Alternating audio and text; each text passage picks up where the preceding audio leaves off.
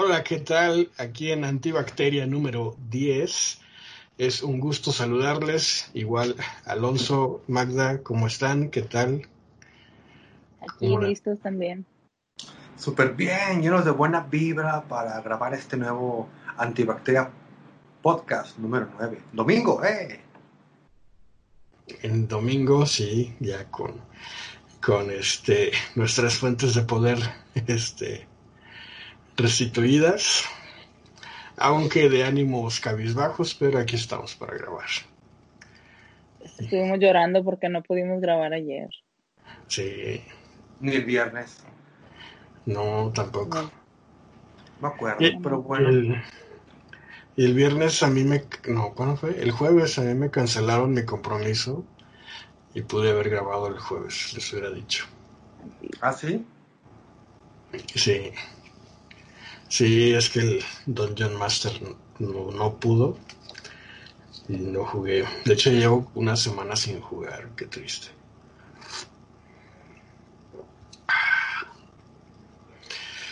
¿Y qué tal Cuando no juegas, ¿qué haces? Cuando no juego, ¿qué hago? Pues... Te sumerges en la depresión y en el, en el aburrimiento. Ojalá fuera depresión, pero ya evolucioné un grado más, ya me dan ataques de pánico, entonces este, ya no solo es depresión. Eh, pero, ¿qué hago? Veo tutoriales y fíjate que eh, yo me puedo pasar horas, horas. había un programa del Discovery que se llamaba ¿Cómo lo hacen? No creo cómo se llamaba en inglés.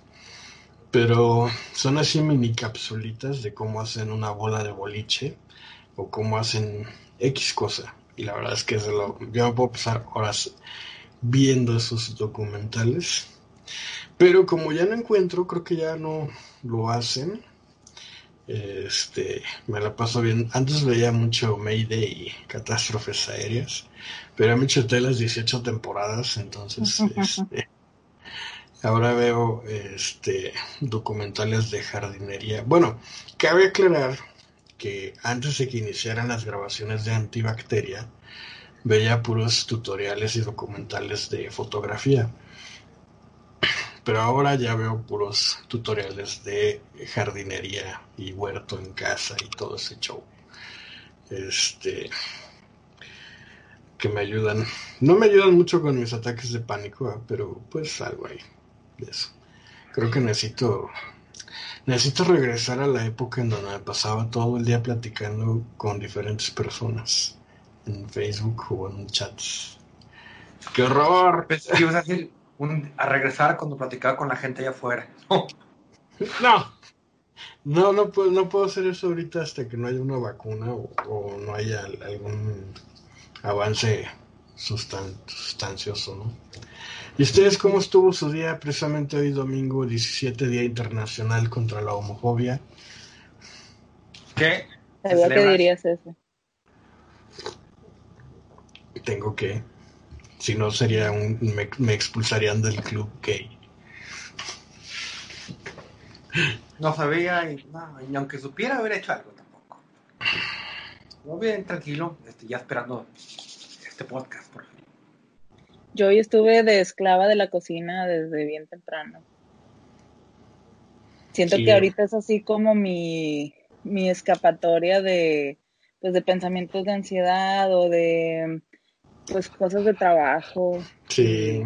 Cosas cotidianas, pero bien.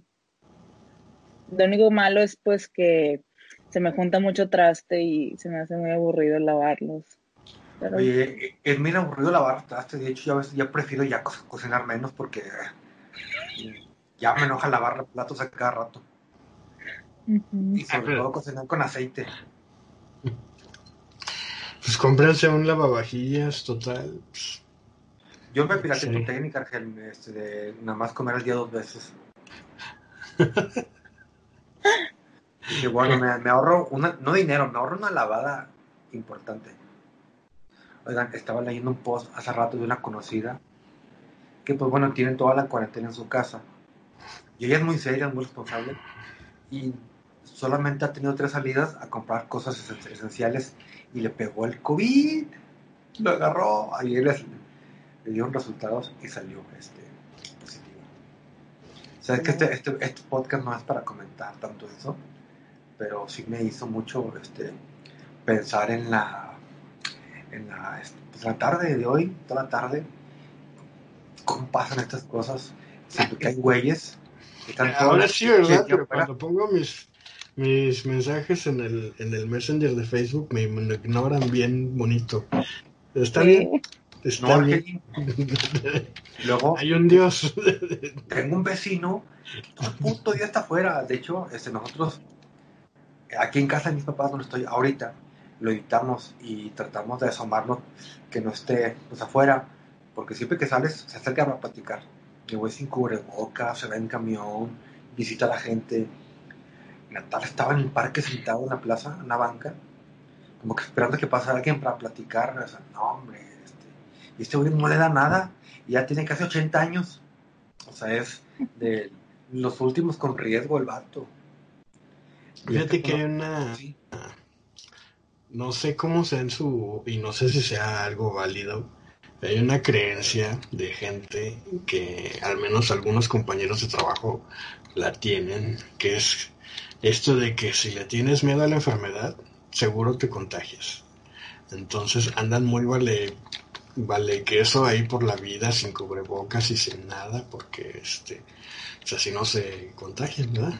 Según ellos, sus tonterías. Pero bueno. no, pues es nada más crear un vínculo mágico entre la posibilidad de que no te enfermes de algo y no tenerle miedo. Exacto. Ah, no, pero bueno.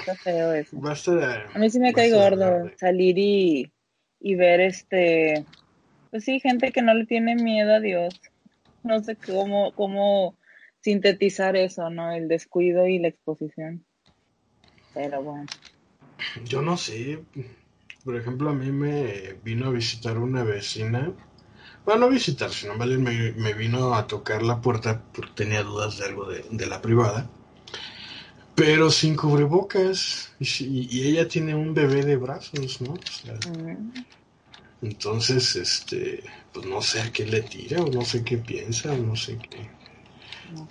Pero, pero se andaba así bien, bien X por la vida. Yo el, viernes tuve que ir a, a, Soriano y no, no, no, qué error. Este, yo no.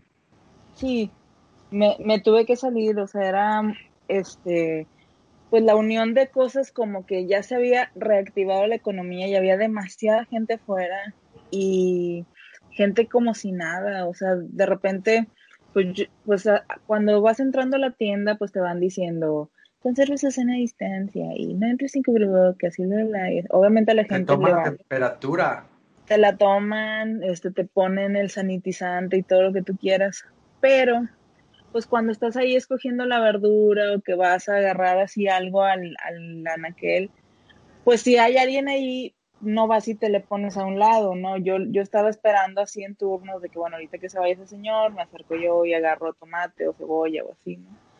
Pues no creen que estaba en, escogiendo cebollas y de repente aquí, de, de al lado de la axila, me salió una oh. señora así metió la cabezota este, entre yo y otra persona que estaba más lejos, pero se me arrimó demasiado y fue así como que no sé qué cara le habré hecho, este, pero pues no se ha de haber transmitido tanto porque pues yo estaba con el cubrebocas, ella también lo traía pero con la naricita de afuera, entonces fue demasiado para mí y me tuve que alejar rápidamente. Ya nada más fui rápido por algunas cosas de abarrotes que ocupaba pues, no crees que se fue a formar atrás de mí en la mugre caja. Puta madre. Y yo todavía estaba apenas, este, ¿cómo se dice?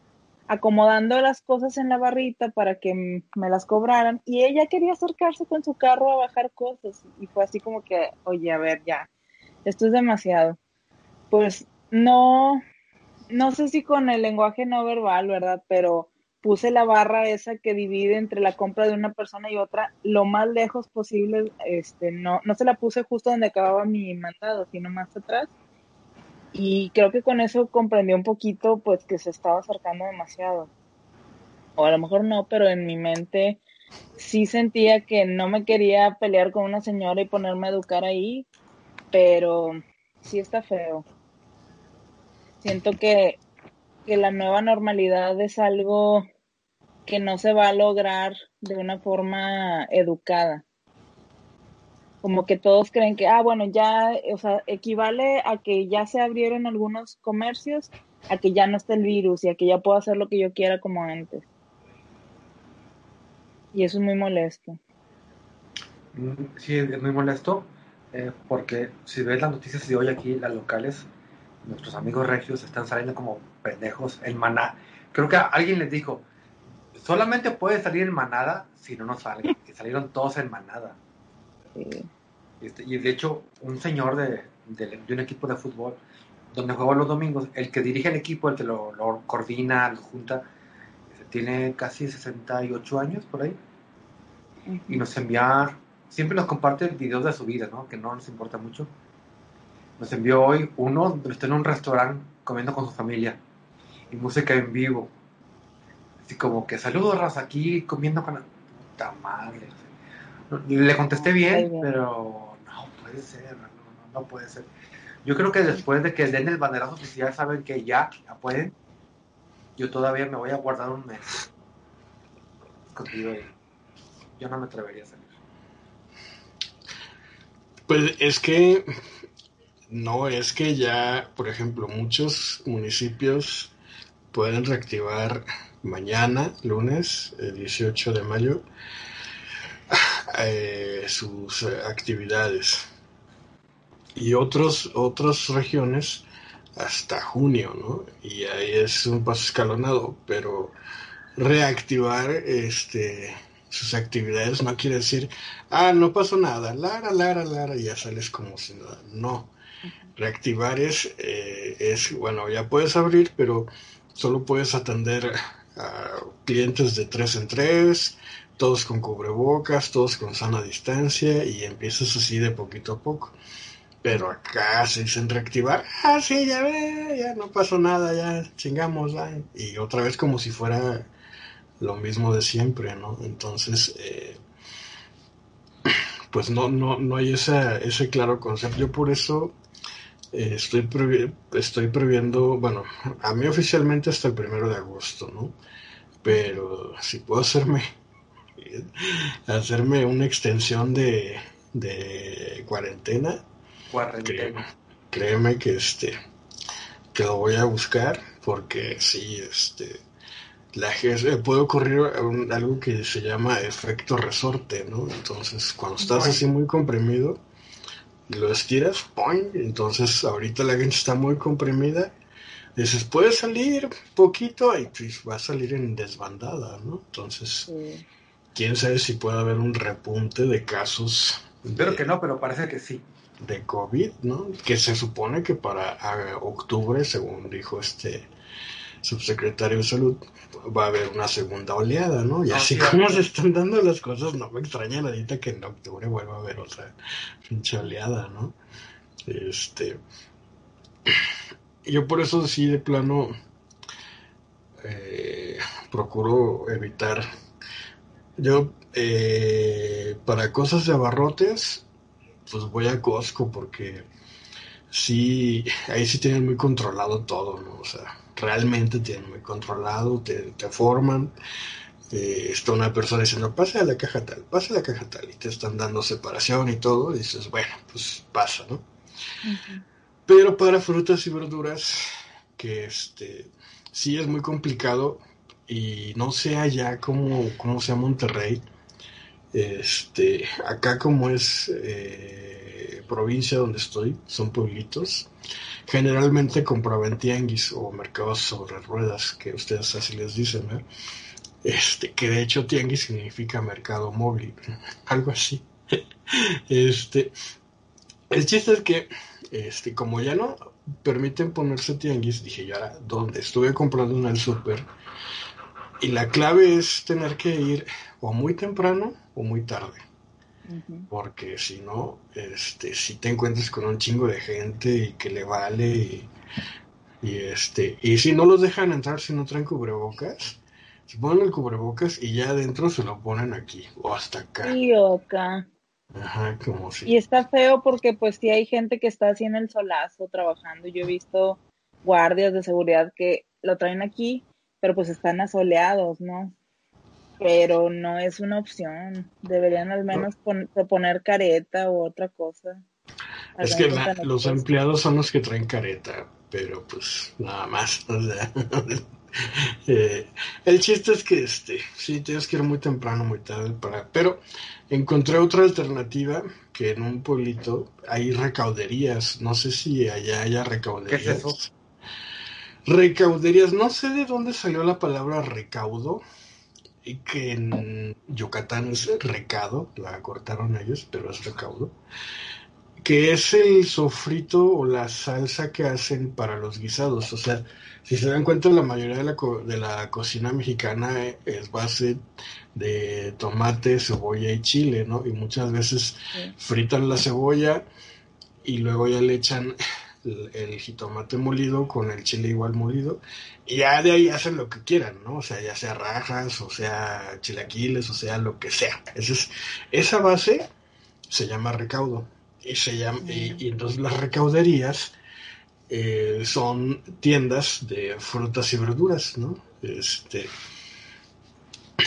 se han ido acabando porque los supermercados y los tianguis como que han absorbido eso. Pero ahorita que ni hay tianguis y los supermercados están carísimos, esas recauderías me han salvado la vida y aparte pues es consumo local, ¿no? Este, y son, son tienditas, son tienditas de, de frutas y verduras, como una miscelánea, pero no tienen nada de miscelánea, únicamente este, frutas y verduras. No sé si en Monterrey haya. Yo no he visto. Ni yo tampoco he visto. Es que es muy Mm, ¿cómo se llama? Regional, cultural, este, de la zona, ¿no? De acá del país. Porque igual en, en, este, en Veracruz, en Poza Rica, tampoco hay. Este, ahí está el mercado y, y el mercado vas, pero que si haya en, una esquina como puedes encontrarte una miscelánea, una recordería, casi no hay, pero acá sí, es muy como de la zona y ahí se han encontrado cosas más baratas que, en el súper. En cuanto a frutas y verduras, porque... Que sí me tocaba ver nada más gente que pone afuera de sus casas o negocios, ponen afuera de sus negocios. Si te falta algo, toma algo de aquí. Si te sobra, deja algo aquí. Eh, para la gente que, requiere cosas. A mí no me ha tocado eso. ya vi como dos o tres en la colonia donde vivo. A mí no, no, no me ha tocado nada de eso. Eh, tampoco ha salido tanto a caminar. No, pero luego cuando salgo en el coche, pues sí, ando viendo, güey, parezco perro, que lo sacan a pasear porque salgo. En vez de ir viendo la calle, o sea... Ah, es que es la ventaja que casi no hay tráfico, ¿no? Entonces, por eso, pero bueno.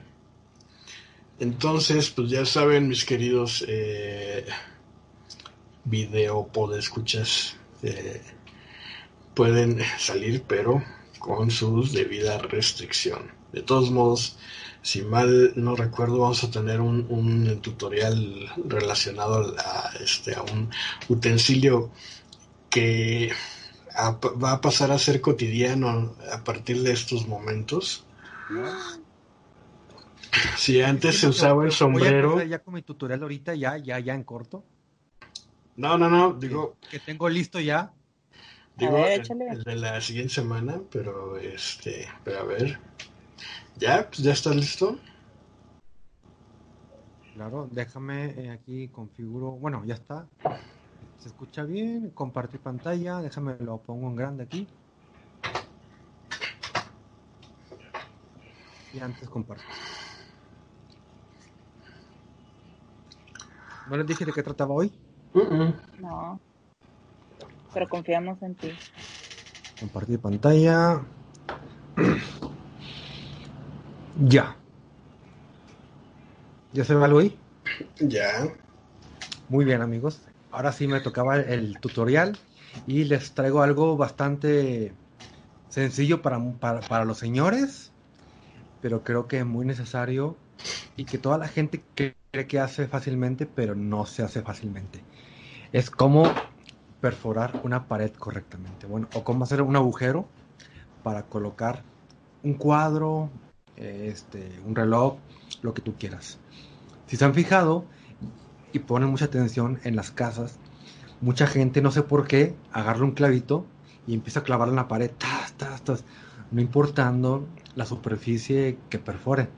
O simplemente si ve un agujero, mete un palo de, de un árbol, una rama, y ahí cuelga cosas.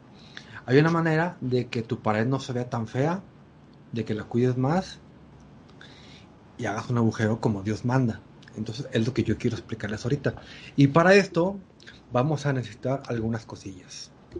Primero, tornillos galvanizados. Hay de varias medidas y ahorita vamos a ahondar en eso. Necesitamos taquetes o tarugos, no sé cómo le digan por allá, Ángel, al centro. Taquetes, tarugo ya es más bien como un este, insulto soso. Ah, eso es un tarugo. Tarugos los de otros podcasts, ¿no es cierto?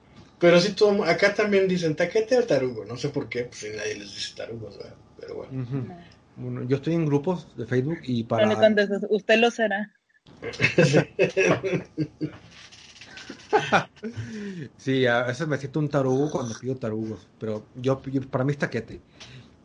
Un taladro, de preferencia con eh, rotomartillo o este la opción se me fue el nombre, rotomartillo, así, así pueden decirle, percusión, percusión. Taladro. Y una broca, una broca para concreto. ah, taladro, percutor o rotomartillo. o rotomartillo. Este, el tornillo creo que es fácilmente se consigue todo se consigue fácil y el taladro si no lo tienen siempre hay un vecino que tiene un taladro un familiar y si no algunas ferreterías acá este, no lo anuncian, pero tienen renta de herramientas. Dejas una credencial, te pueden prestar un, taladro, una sierra de, caladora, este, una lijadora, te pueden eh, prestar una escalera también. Es muy normal, así que pregunta y no va a haber pretexto. Bueno, ¿qué necesitamos primero? Vas a ir, bueno, primero saber de qué tamaño va a ser tu agujero. El tamaño del agujero va a depender de lo que vayas a colgar. Puede ser de un agujero chico a uno más grande, el diámetro del agujero, ¿no? Y aquí es donde entramos a la parte que a mí no me nunca me gustó y que a mucha gente no le gusta. Las medidas en pulgadas. Porque no hay nada mejor que el milímetros o centímetros, pero bueno, así se hablan en las ferreterías. Hay un lenguaje oculto de señor que es en pulgadas. Es como el, código, el código Morse de señores, pulgadas. Si quieres un agujero chico, elige eh, la, broca, la, mecha, la punta con la que vas a agujerar. Un cuarto, la medida de un cuarto. Si quieres un agujero mediano, una broca de 5, 16. Y si quieres una broca más grande, una broca, una, un agujero más grande, una broca de 3 octavos, ¿no? En su mente, ustedes, Argel y Magda y todos, seguramente hay algo que han colgado o quieren colgar, ya y escojan, escojan en su mente una medida para que este, vayan haciendo la idea. Entonces olviden un agujero chico o grande. El agujero va a depender de acuerdo a sus necesidades. Bueno, ahora qué hago? Primero voy a ir yo a la ferretería y cómo pedir lo que voy a comprar. Porque pedir es un, es un problema cuando no conoces de esto y cuando conoces también lo sigues siendo. Vas con el señor de la ferretería que está ahí eh, lleno de tantas cajas revueltas y cosas colgadas y le vas, le vas a pedir tres cosas, nada más tres. Pero su teléfono, su teléfono, su nombre, este, su nombre, y si quieres salir contigo. bueno, este no si fuera este, mi preferencia, no me fijaría en el creo, ¿no? Eh, entonces, voy a pedir tres cosas, ya. Estas. Taquetes, broca y un tornillo. Hay una cuarta que vamos a ver, pero es, es opcional. Estas tres, tienes que especificarle que vas a hacer un agujero para colgar algo. Y luego ya le pides, quiero el taquete, quiero la broca y quiero el tornillo y va a haber dos cosas que van a ir siempre juntas. Eh, está el taquete y la broca. Siempre van a ir porque son de la misma medida. ¿Qué y cómo comprar? Si tu agujero va a ser, como lo vimos, eh, de un cuarto, pides el taquete de un cuarto, no te brinques a otros números. Si es de 5.16, taquete de 5.16. Ah, aquí repetí la medida, pero si es de 3 octavos, la broca busca un taquete también de 3 octavos, ¿ok? Y ya que tienes eso, eh, esa pareja que es inseparable, que van de la mano siempre, ahora eliges el tornillo. Le pides también un tornillo para este tipo de, taquetes, él te lo va a dar. Y tenemos, te va a decir de qué calibre, 6, 8, 10. Son los más generales. Entre más pequeño el calibre, es para soportar cosas eh, más, eh, más ligeritas. Entonces, ya que te los dio, eh, ese trío magnífico y no, y no de podcasters, te va a dar la opción de ponerle una arandela, que es opcional, ¿verdad? y que te va a ayudar a que haga este, mayor sujeción el, tornillo en el agujero. Y bueno, aquí les preparé un tutorial para que yo hable menos y lo vean más. Vamos a verlo. Agarras tu... Eh, ah, ojo, perdón. Eh, agarras tu broca de la, este, la, más grande y vas a colocarle una cintilla que, que tiene que ser del tamaño del, del, del taquete y ya que se la colocas, esa va a ser eh, tu marca de profundidad. Eliges un tornillo de la medida del taquete, que en mi caso yo preferí uno, uno más, más grande. Y, por qué? Porque entre más grande o más anchito, lo abre un poquito más, como vemos en la imagen. Y este, al abrirse más, digamos que tiene un mejor anclaje a la pared y así se atora. Entonces, bueno, ya que elegimos, en la pared, en la pared marcamos un este, marcamos una, X donde yo voy a hacer la perforación, ¿ok? Sin miedo y antes, si pueden usar una broca más pequeña como guía, úsenla, como vamos a ver ahorita en la imagen, porque aquí la regresé y lo están viendo otra vez. Pero es para que aprendamos mejor. Claro que sí. Bueno, a ver, Aquí está. Hacemos el agujero con la broca más delgadita. Yo tengo una duda. ¿Perdón? ¿Le, puedes poner pausa o, Tiene pausa ya. ¿Por qué le pones una cinta para que sea más fácil escribir la marca? Bueno, son dos cosas. Primero, para que ustedes y la gente que lo ve lo, vea más claro, porque la pared es muy es, es, blanca. Bueno, no muy blanca, es blanca. Este, y se puede perder la X. Y la cinta es para que no dañes tanto la pared también. Eh, y bueno, le voy, voy a o Sea, también, si yo quiero rayar la pared, pues rayo nada más la cinta y, y lo puedo cambiar de posición. ¿Cómo? O sea, si yo marco la pared rayándola y, y quiero cambiarla de posición, pues es más fácil nada más mover la cinta. Sí, claro, claro, claro. Entonces mejor, primero eh, pega la cinta y mide sobre ella y luego ya marcas, ¿no? Pero es mejor con la cinta para que cuando saques la broca o la, o la, introduzcas, digamos que no astille más el círculo, que el círculo no se haga más grande el, boquete, ¿verdad? Pero también por eso antes metemos una broca pequeña como la que, la que tenemos ahí. Y ahí entra, que entre poquito. Luego ya que entró poquito, tu taladro arriba tiene una opción para que le cambies al modo rotomartillo o modo percusión, en el que hace más fuerza y más impacto y entra más fácil. Yo aquí ya le cambio y van a escuchar más fuerte. Ahí le cambié. Y con eso tienes. Entonces retiramos la cinta y si ven queda un agujero que no es tan, tan escandaloso. Luego metemos ya la broca, ahora sí, la broca principal. Y si se fijan, marqué debajo con cinta un límite del cual yo no me tengo que pasar, porque es el tamaño de, del taquete. Lo pongo en rotomartillo de un inicio y así. Y eso es todo.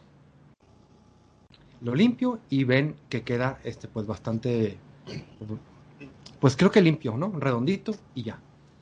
¿Y qué sigue ahora? simplemente meter el tornillo. Ah, no, bueno, aquí van a, van a ver, eh, metemos el, el taquete, perdón. Tienen que meterlo con mucho cuidado. Así, allegue y con un martillito. Y eso es todo. Eso es todo. Ojo, y súper importante, si el taquete se va por el agujero porque se van, es que están usando un taquete más chiquito. Ah, Vayan y compren uno más grande. Porque seguramente se equivocaron con la broca o abocinaron el agujero. Sí, o el taquete. Y ya hasta ahí. Y eso es casi todo lo que vamos a utilizar. Y aquí metemos el tornillo. Se puede meter también manualmente. O metemos el tornillo con la arandela como aquí se muestra. Y esto, si se fijan la arandela, hace que la superficie con la que sostienes el tornillo se ancle más a la pared. Entonces, pues, si vas a poner algo muy pesado, es eh, sugerencia que pongas una arandela. La arandela también se llama rondana, ¿no? Rondana también. Y también se la pides eh, ahí al, al ferretero, de acuerdo a, eh, a lo ¿Te que pides que te dé la rondana? Oiga, ¿me da la rondana, por favor? Eh, Sí, sí hay, hay palabritas en la ferretería muy, al- muy alburiables, que yo creo que este, prepárate porque te puedes reír enfrente del, del ferretero y no siempre andan de humor, porque generalmente ti- tienen, tienen mucha... no andan de humor para que les pidas la rondana. Generalmente hay mucha gente que atienden este, y si andan como que apurados o, o- o- o de malas. Entonces, ya que tengas eh, esto, pues pasas y ya pones tu, tu foto preferida. Ah, Y con eso doy fin a este tutorial de, de cómo perforar una pared y meter un tornillo. Y es todo. Felicidades, estuvo muy chido, la verdad. muy buena, muy claro. Sí. Oye, hecho, esto me saca a mí de una realidad que yo tenía. Yo aprendí a poner clavos con las caricaturas, Claro. donde nada más agarran el clavo Claro. y lo empiezan a, a martillar. Por eso yo decía, ¿por qué a mí nunca me quedan bien? Siempre tengo clavos así torcidos donde les pegué bien feo y no, no entraban. Yo sentía que era un problema de técnica, o sea, que yo no estaba golpeando en ángulo recto o algo así. De hecho, sí es un problema de técnica, pero también de sujeción, o sea, no tu golpeo, sino la manera en que agarras el clavo. A veces por miedo a pegarte, como que doblas un poquito el dedo. Si van a usar un clavo para Hacía con un cosa, peine. sí, sujétalo con un peine, con una pinza, y ahí le dan. Ujú. E- Eso es un tip de esos hacks de, de, de- de Facebook. Y espero que cuelguen muchas cosas, que cuelguen bastantes cosas ahí, este, nos avisan cómo les fue.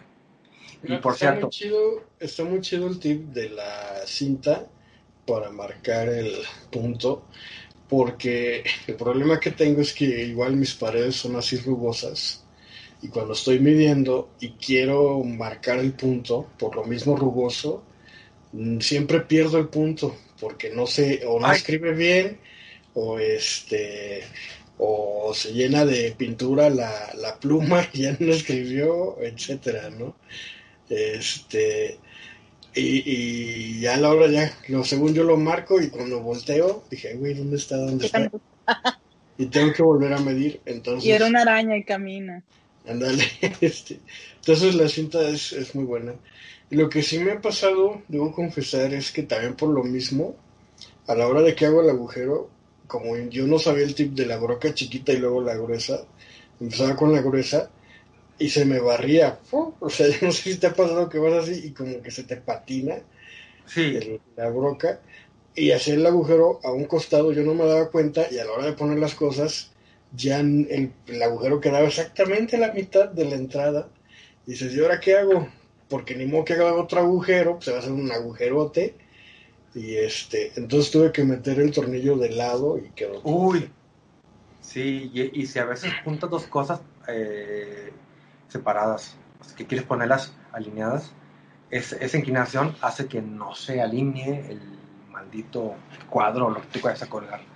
Eh, pero incluso si no tienes un- una broca chiquita, eh, con un clavo acerado, empiezas a hacer un mini agujerito, ¿no? Para que ese agujero te sirva de guía. Porque a veces por meter la broca grande y meter el roto martillo, pues es mucha fuerza y se te patina, no, no la controlas, Sí. ¿no? Aparte que no hay patina. guía. Este, pero bueno, si un día van a comprar una herramienta, eh, yo algo que no puede faltar es un taladro. No son tan caros, hay unos muy caros y hay otros que no son tan caros. Yo ahí difiero. ¿Recomiendas los inalámbricos?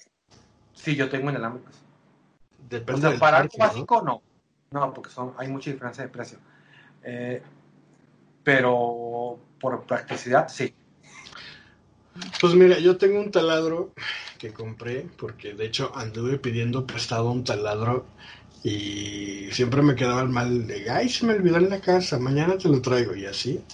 Entonces dije, a la chingada que tengo que andar pidiendo favores y me compré un taladro, ¿no? Nunca más. Ajá. El problema es que ese taladro, si lo uso, yo creo que 10 minutos al año fue mucho. Yo realmente no tengo mucha necesidad de andar haciendo agujeros. Entonces, si lo pueden rentar, como dice Alonso, rentenlo mejor. Ya, igual. el tuyo. o- Correcto. sí, Pon en el grupo de si WhatsApp. viven en el. Valle de Toluca, se renta taladro. este, y, pero bueno, también lo pueden comprar porque sí, este, sí le saca de un apuro, ¿no? Porque, eh, por ejemplo, yo llegué de, eh, ah, cuando trajeron mi pantallota de 55 pulgadas, pasamos a comprar el, este, Soporte. el soporte de pared. Y pues ya llegamos a la casa de ustedes, que es la mía. Este, ya como eso de las 7, ¿no? Entonces, como ahí tenía el taladro, pues ya en chinga, ¡uh! y ya luego, luego puse la pantalla y ya. Sí. si no hubiera tenido taladro, hubiera tenido que esperar hasta el día siguiente, a ver si lo consigo y así. Entonces, pues valórenlo. Un, tal- un taladro que sea roto martillo y de preferencia que sea de mandril de una pulgada, nunca está de más. Yo tengo una duda más para el ponente. Dígame, señorita. Usted da el Mire. fondo de lentes. Gracias. Eh, yo quiero preguntar más bien qué hacer en el after, o sea, cuando ya está ahí un, un puntillo con un taquete metido que tú no quieres. Por ejemplo, a mí me ha pasado, yo que he tenido varias mudanzas, este, y que he rentado viviendas, eh, a veces llegas y tienen ahí los vestigios del, del habitante anterior que tenía colgado a mugrero y medio. ¿Qué debes hacer? ¿Puedes nada más resanar y enyesar así a la, a la fregada o tienes que hacer todo un procedimiento y quitar ese taquete para resanarlo? ¿Qué es lo que se debe hacer? Lo- yo, bueno, por experiencia te digo que de un amigo, lo primero que hay que hacer es llegar y buscar al casero y reportarle que cuántos agujeros hay. Porque cuando tú te vayas de la casa, te los cobran. Te cobran, sí. Eh, Te cobran el yeso, el albañil y todo lo que este, cambiaste, aunque sea el más mínimo agujero. Eh, Ok. Tienes también eh, dos opciones. Una, reutilizar el agujero, Pero si no lo quiero porque está en un lugar pero bien si tonto. no lo quieres, este, con unas pinzas vas a tratar de extraer el taquete. Pero es un poco complicado. O sea, obvio, hay unos que se extraen, hay otros que se- están at- atorados porque para eso son. Entonces, con, un- con una broca de tamaño del taquete o más grande, tratas de destruir el, el- el taquete, destruirlo, y luego ya con yeso, tomas poquito yeso, le pones este, la mitad de agua si quieres, una cuarta parte, lo mezclas y lo metes como si fuera plastilina. Yo no soy yesero, no, no, no soy eso, pero lo he hecho y no queda tan, tan mal. Ahí tenemos a tu lado un maestro tablarroquero, ¿verdad? Que te, te puede ¿Qué dar más el público en este momento? No, ah, sí, en el ¿dónde público. está? En el público Disculpe, profesor, pero yo manejo un reactor este, nave nuclear. Disculpe, profesor Cerebrón. sí, profesor Cerebrón. este. eh, fíjate que vi eh, eh, cuando me certifiqué de tabla rockero. Este. Hay una técnica muy chida. Eh, consigues una jeringa, tú que eres doctora, pues ha de ser muy fácil para ti. Y de preferencia de uso veterinario, este, o la más grande que puedas encontrar. ¿Por qué? Porque le, la, esa, esa jeringa la rellenas con esa mezcla, que puede ser mezcla de cemento, mezcla de yeso o de algún sellador. Y con la jeringa en el agujero le, lo rellenas. Queda blanco escurriendo ahí. Y este, ya nomás le pasas una esponja mojada o un trapo húmedo para limpiar el exceso y ya queda así cubierto. este. Eso fue mi hermano. Entonces, eso es lo más ético que tienes que hacer, ¿no? Resonar y rellenar desde el fondo ese agujero. Porque imagínate, a lo mejor a mí me vale y nada más le doy así una pasadita del grueso de una hoja de yeso. Pero entonces puede llegar alguien y querer perforar ahí. Y si perforara justo a un lado de, se le arruina, ¿no? Claro. Pues sí, pero aparte, créeme que hacerle así te va, te va a quedar mucho yeso desperdiciado que lo hubieras podido echar en una jeringa sin aguja y hermano. Okay. Muy bien, buen tip. No. O, este, la, ah, Alonso, la rondana tiene que estar en la pared, el objeto que vas a colgar y, y en la cabeza del tornillo o el objeto que vas a colgar, la rondana y la cabeza del tornillo. A ver, eh, la rondana eh, va eh, su, si la superficie. ¿Pegada a la pared? Apoyar, ¿Perdón? ¿Pegada a la pared? No, no, no, no, no. No, no, la, la rondana va. Este, bueno, esto es para un mueble. ¿Sí me veo? Bueno, por ejemplo, si vas Sí. a colocar Sí. un mueble muy grande o algo que sea superficie, va, el- va este, el agujero y la rondana va por este lado y el tornillo pasa y es el que se mete a la pared. No, no, no, no. Pero supongo que esta es la. Mira, esta es la pared, ¿no? Sí, Y aquí hiciste el agujero. Ok, ¿no? sí. Y aquí va la rondana. Y Sí, luego ahí ya va. metes el- Sí. y luego ya metes el tornillo. Entonces la Claro. rondana queda pegada a la pared. sí. Y luego la cosa que vas a colgar. Y ya Va, nomás pe- queda el va pegada a la pared por el lado del mueble, sí. Si solamente vas a colgar algo, pues no pongas rondana. La rondana es para eh, objetos que van colgados en la pared que son de un tamaño considerable. O sea, porque aumenta el área de contacto y la presión se distribuye mejor. Claro, sí, sí. Ya. Ah, pues qué bueno que, que hemos pasado estos últimos 20 minutos como hacer, como hacer este, hablando de cómo hacer un hoyo, ¿va? pero este, Oye, pero está muy bien. Yo tengo muchos espejos que no he colgado porque no sé hacer esas cosas hasta hoy. pues Y, y- y si tú le, le pides a alguien que te lo vaya a hacer a, a dañino a alguien, son de 200 pesos para arriba por la vuelta. Ujú. Ahí está. Pues cómprate tu taladro, Magda, en Sí, Amazon. tengo. Ah, ¿tienes taladro? Ah, pues ya, entonces ya nomás ve, entonces pides, me da una broca, tornillo, taquete y rondana. Y ya, con eso. Y, y ya no seas como yo, que también investigan y que hay- sabían que existe un aparatito de la marca Karcher que lo metes, eh, está el taladro con la rondana y metes la cosa y queda colgando. Y a la hora de que haces el agujero, se pega a la pared y recoge todo el polvo que cae. Padre. Lo más inútil del mundo. No, pero se me, se me olvidó meter un tip dentro de- del video. Y era que cuando pegas la cinta en la pared, este, debajo pones una, una bolsita abierta, ¿no? Nada más sujetada de un lado y ahí cae el polvo. Así es, te evitas comprar ese accesorio tan costoso. De bueno, que lo compre el que no haya visto el tutorial de Alonso. Que incluso también otro tip, que eso lo vi cuando me vinieron a instalar el cable, este, ponen una jerga o un trapo mojado en el piso para que cuando caiga el polvo eh, se quede ahí en el, en el trapo y ya te evitas luego estar barriendo o limpiando. Sí, Si es porque que- a- aunque el agujero parezca pequeñito, hace, hace montañitas de polvo bien molestas. Lo estás pisando y te puede resbalar, este, o estás estornudando. Y si haces más de cinco agujeros, olvídate. Si es un tiradero.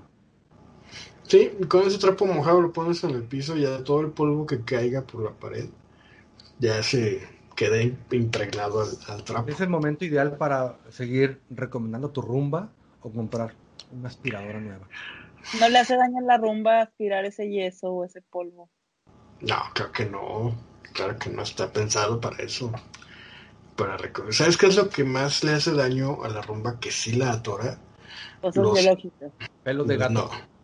Sí, los pelos de mascota. Los pelos de mascota, luego, como tiene un cepillo, que es para cuando pasa por tapetes o alfombras. Este, si tú tienes. eh, un gato no es mucho problema, pero si tienes un perro muy peludo o, o lanudo, no sé cómo se les diga a los perros así, sí puede llegar a trabar, este, lo- o puede llegar a, a tapar algunos dientes de los engranes y vas a oír un ruido como matraca tlac, cada que el engrane este se brinca los dientes y sí O puede solo hay un usuario que no va a poder disfrutar de la catcher, digo, de la rumba, el que diga, oh, tengo un perro y estoy harto de barrer sus pelos. O sea, no. Pues es que depende del uso que le des a tu perro, porque si eres un usuario promedio de perros en México, la mayoría están confinados al patio, ¿no? No están dentro de tu casa o al techo, Al techo. A cuidando la ropa. cuidando la ropa. Entonces, pues no. Claro que la mayoría de esos usuarios nunca, bueno, creo que no saben ni lo que es una rumba, ¿no? Entonces, Ay, Este, por ejemplo, eso me di cuenta porque mi amiga Mariana en Alemania, que ella a través de ella fue que conocí la existencia de esa rumba. Este, tiene un perro, ¿cómo se llaman estos perros? Newfoundlander, Terranova, Newfoundlander, son unos perros que parecen osos, súper peludos, y sí, cada que pasa la rumba, pues limpia, pero se va acumulando los, los pelos entre los engranes. Entonces, lo que más me gusta de la rumba es que está diseñada para que tú la puedas desarmar y tú la puedas limpiar. Este, y sí se vuelve un poco molesto porque en lugar de solo sacar el depósito de la basura y vaciarlo y ya otra vez, tienes que desarmarla y sacarle todo lo que tenga ahí atorado.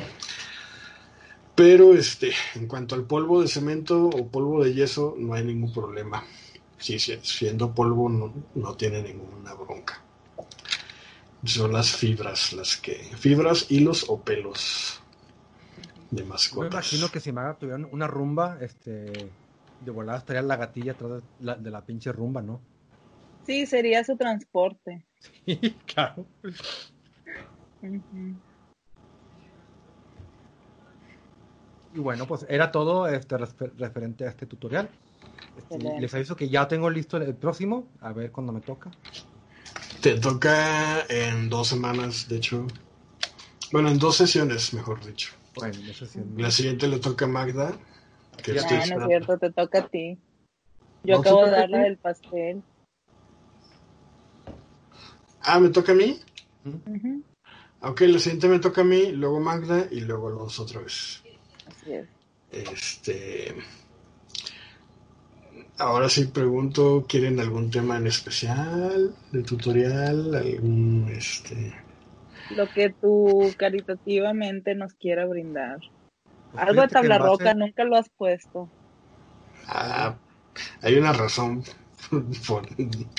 muy poderosa. Nunca has instalado uno. Estoy certificado, pero no nunca, nunca he instalado este este tabla roca. Era en otra pandemia. Ah, en la segunda oleada, a lo mejor nos, nos puedes dar. es el momento que empiezas a practicar contra la roca. Aprovecha porque muchas muchas empresas de materiales, como ya no venden, te lo envían todo a domicilio. Todo, hasta la de ferretería. Puede ser, y sabes qué es lo que he querido hacer, muebles. Hay un mercado ahí entre, entre oficina y naco de muebles de tabla roca. Oficina y naco. Lo que pasa es que eh, para oficina acomodan la tabla roca para hacer una especie de closet o de armario. Este, entonces ese mismo luego lo hacen en las casas. Entonces se ve así como que una línea muy fina entre que veas tú un, closet de tabla roca en, tu casa, es así una línea muy divisoria entre contemporáneo industrial y naco, la verdad. Este, o por ejemplo, luego en las salas le hacen un plafón de tabla roca y le ponen la iluminación oculta y se ve así a los costados. Eso está muy bonito. Sí, si fuera un motel, si fuera un motel. Está muy bonito. es una línea muy... Siempre y cuando todo el cuarto sea de tabla roca. Bueno. sí, o sea, se ve muy bonito, yo no lo niego. Incluso esa iluminación oculta luego le meten tiras de LED y se ve genial y, cambian de color. Pero sí es una línea muy fina de, gusto entre motel y, vivienda. Entonces ahí Yo he visto casas con eso, casas con eso y que sí se ve muy, este, pues, muy, pues, no muy padre. Pero he visto otras casas, por ejemplo, que tienen techos muy altos y, son, y muy blancas. Entonces las paredes son muy parecidas al, al, volado de ese, al, al, cajillo se llama. Y ahí se ve muy bonito. Sobre todo usan de la roca para hacer arcos, este, arcos de eh, y, que no se ve la casa tan cuadrada y esos arcos le dan un, volumen muy, muy interesante. de hecho tenemos una, tenemos una arquitecta, Melo Gallegos, que el otro día también ya, bueno, en la sección de feedback la, mencionaremos, que ya descubrí el misterio de por qué mi casa es más grande que de las demás. Ah, sí.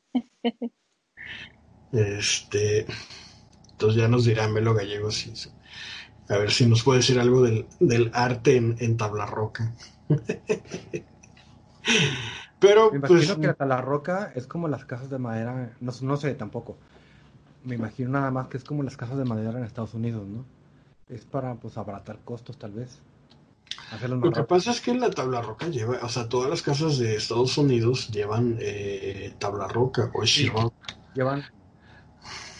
Yo cuando estaba este, investigando en sistemas constructivos alternativos, que quería hacer mi casa con un sistema constructivo alternativo, investigué el adobe y investigué la, el sistema gringo, que es muy bonito el sistema gringo, pero es que aquí en México resultaría costosísimo porque involucra mucha madera y si no es madera, mucho metal, este, pero también, eh, no sé, las casas, bueno, todo México es un país flexible, ¿no? de arreglos al fregadazo, ¿no? Y ya quedó. Y ese tipo de casas jamás en la vida tolerarían un, arreglo, ¿no? Por ejemplo, como dice Alonso, ah, quiero colgar un cuadro, voy a hacer un hoyo ahí. No importa en qué parte de la pared hagas un hoyo, porque todo es ladrillo, cemento, columna, y puede ser el hoyo donde se te dé tu gana. Pero si es una casa estilo gringo, las paredes son huecas. y solo tienen columnas de, madera, que es el framing que le llaman. Eh, y tienes que este, ubicar desde antes dónde va a ir colgado los cuadros para ahí, ahí le pongas el soporte por dentro, luego viene la tabla roca y ya sabes dónde chingados hacer el hoyo para que se sostenga el tornillo, porque si tú le haces el hoyo a la tabla roca y, y, está hueco, no hay nada, la tabla roca se parte porque es yeso. E incluso si, no sé si hayan visto esos videos chistosos de los niños que están jugando y le dan un madrazo a la pared y se hace un hoyo, pues es por eso, porque es la, tabla roca, Entonces... Fíjate que hay unos taquetes especiales para tabla, roca, para no perforar donde está el soporte o la madera que dices tú. Y si eso no basta, hay otros taquetes que se llaman mariposa, que haz de cuenta que tienen como dos, eh, dos, eh, dos, dos, arandelas que hacen presión en la pared para que no se mueva lo, que pusiste. A mí no me gusta porque sí se, sí se vencen, o sea, son, son, tornillos que, que, se meten y cuando los, una vez adentro, cuando los abres, hacen esto, se abren así y ya detienen, se detienen entre la pared y lo que pero eso no exime de que se rompa todavía un trozo más grande de tabla roca. No sé si me explico. Esos tornillos están pensados, pero para ladrillos huecos. Eh, no sé por qué aquí casi no se utilizan los ladrillos huecos. Los ladrillos huecos se supone que aligeran el peso de construcción y en teoría sirven de aislante para mantener el, el aire acondicionado mejor, es por lo mismo hueco del, del ladrillo, ¿no? Pero pues todo eso nos lo puede aclarar Melo Gallegos. este, pero bueno, seguiremos investigando acerca de temas de tutoriales, no sé, tal vez algo de jardinería. ¿Les gusta? Acabo de sembrar Sí. cilantro. ¿Cómo Sí, no? échale. Este. Ok. Y. em, ya veremos qué hacemos para la siguiente. Y por lo pronto, este. Todo ¿no es cierto. Muchas gracias, Alonso. Estuvo muy chido como hacer un hoyo. Este. De aquí, con los tornillos y todo eso, me sentí muy, muy apreciado hoy en el Día Internacional de la Homofobia. Este. Claro, claro, por eso este, se trataba de hacer agujero. Así es, ¿no? Recuerda, Pero bueno. Si, si se va, la- si se va, métale uno más grande. Sí, sí, sí, sí, sí, ya está muy abocardado, pues ya, este. Ah, ¿saben qué podría ser? Pero no, no creo juntarle herramienta. Yo ¿Cómo creo que eh, esto no lo deben escuchar los, los pues escuchan, ¿no? O si no va a ser sorpresa. No va a ser sorpresa. No, ¿saben qué otro está interesante? Eh, la tubería de cobre, cómo hacer el avellanado y, y, las, y, y todo eso está chido. Ah. No sé eso, pero he escuchado que es complicado. Sí, tiene su chiste. La soldadura. Ah, pues es que ya también venden, eh, pero no pegó, no sé por qué. Bueno, el chiste es que ya nomás lo calientes y queda pegado. Pero bueno, este, pues no sé si quieren comentar otra cosa, porque, Pues yo les quería platicar de algo. a ver, adelante, Magda. Bueno, pues ya ven que este ha habido maneras de rastrear si la gente se queda o no en su casa a través pues de las aplicaciones móviles. Y ¿Qué pues pasó? se ve este pues que hay gente que anda con, o sea, rastreando su celular, ¿verdad? O el Google, etcétera. Puedes ver pues que andan en la calle o que se salen, etcétera. Y yo creo que otro indicador de qué tan chiflada está la gente pues son las búsquedas de Google. Yo quiero decirles y ver aquí sus reacciones. ¿Cuáles fueron las búsquedas más comunes durante el 2019 en Google Search comparadas con las que actualmente están teniendo más tendencia? Solo para comparar cómo era la vida en el 2019 y que no teníamos ni siquiera idea, ¿no? De, de que todo iba a cambiar. ¿Quieren escucharlo? Sí. Bueno, obviamente, nada más les voy a dar las, el top 5 de cada categoría. A nivel mundial, lo que más se buscó fue Bitcoin, Thanos, Día de Muertos, la caída del muro, del muro de Berlín y jóvenes construyendo el futuro en México. ¿Y eso? Eh, ¿En qué?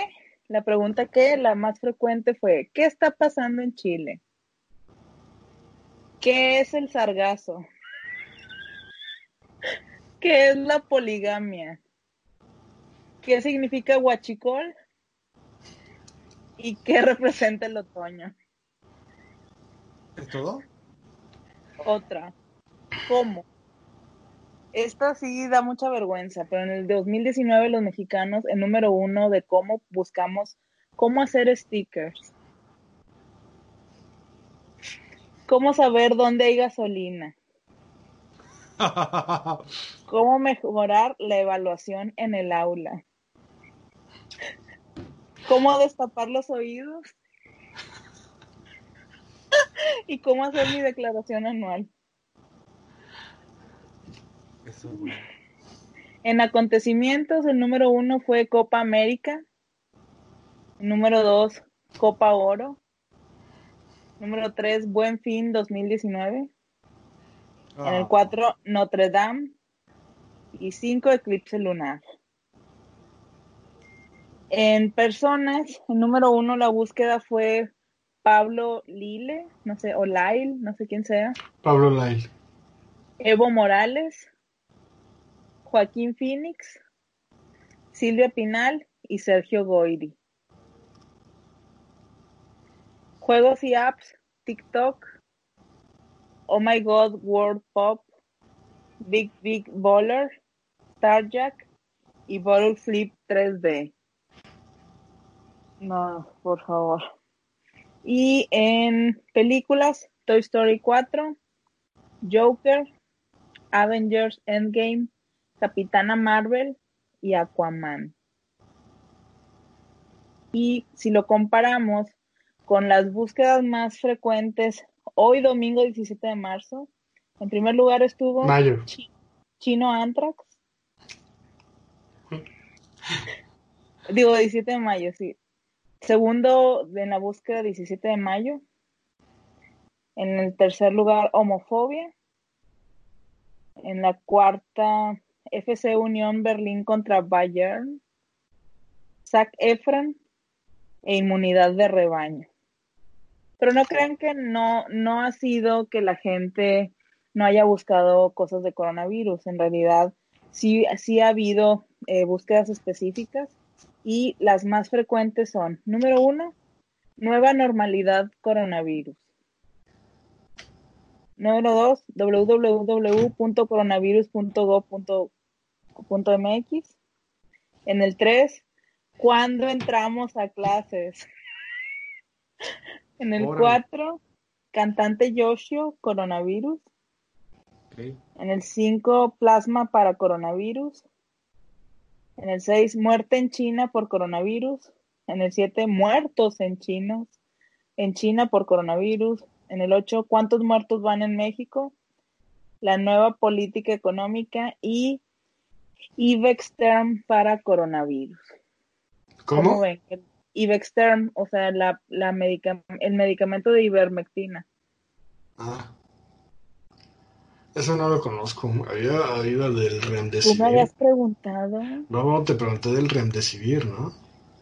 Bueno, de este también me habías preguntado, pero ya se te olvidó. Ah, sí, ya se me Que olvidó. es el que usan para los piojos y para el escabiasis. ¿No? No, fui yo. Yo creo que sí, pero si no, no importa. Lo que quiero decir es que a mí me da mucha risa, este, Todo. que no puedo creer cuáles Pero son a las prioridades congeló. Argel. No, se quedó así. Las inquietudes de la población están padrísimas y pues solamente les Unificadas, ¿no? compartir esto. Ajá. Unificadas porque se ve que en 2019 están muy variadas y cada loco con su tema. Y ahorita las búsquedas están muy unificadas, ¿no? Está, está muy curioso todo eso. Todos queremos Este, saber lo mismo. Sí, y lo más estúpido de todo lo que dijiste fue inmunidad, inmunidad de rebaño, o sea, de, de las búsquedas tontas de la gente, lo de inmunidad de rebaño, porque andaba el rumor ese de las fiestas COVID. Este, sí. Entonces, pues sí, qué, qué tontería más grande. Pero está muy chido, ¿eh? Lo de las búsquedas. Este, como desde el 2019 TikTok ya empezaba y se catapultó ahorita, eh, le favoreció la, la cuarentena, curiosamente, de las... De las-. Sí, de- sí, sí, ¿qué hubiera pasado con TikTok si no hubiera habido cuarentena? ¿no? Pues le hubiera pasado lo mismo que Vine. Sube como espuma y baja fácil. Sí, de hecho yo no, yo no sé por qué no, no, o sea, Vine pues es lo mismo, es exactamente lo mismo, ¿no? Que TikTok. Son, son videitos, pero no sé por qué no, Sí, este... Solo que Vine salió hace como cuatro años, ¿no? Sí, Ah. Seis. yo creo que sí, pero son los mismos, el mismo formato, ¿no? Son los mismos vi- micro videos. Y no sé por qué ahora, o se adelantó a su tiempo Vine, o, o no sé por qué ya no. A mí nunca Es me el gustó. abuelito. Sí, sí. A- Por ejemplo, a mí nunca me gustó Vine. Al menos el contenido que había en ese entonces jamás me gustó. Y ahorita TikTok es como que puro chiste insulso, que luego he visto cada TikTok tan, aguado y nefasto.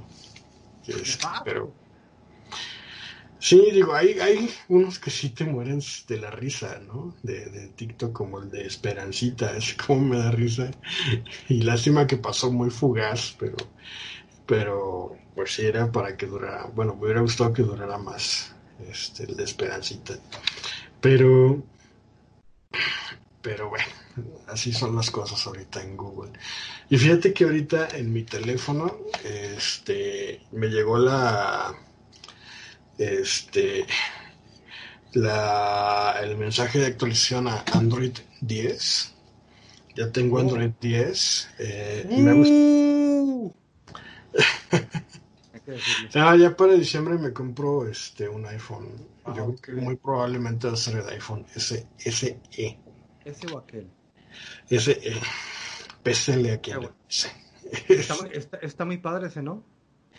Pues depende de quién le preguntas. Si le preguntas a Joab, te va a mentar la madre y te va a bloquear para siempre, pero este. Sí, es un cuate que anda por ahí. Este, pero si le preguntas a otra persona, por ejemplo a Víctor Abarca, te va a decir que es el mejor teléfono que ha sacado Apple. Y si le preguntas a alguien más conservador, te va a decir, ah, pues está bueno por esto y esto, y está malo por esto y esto. Este, hablando un poquito iPhone. El teléfono da, da mucho, ¿eh? Lo que pasa es que, mira, eh, tengo un amigo de Poza Rica que se llama César, el cual le mando este, muchos saludos, eh, que se compró el, iPhone SE cuando salió en el 2016, creo que salió en el 2016.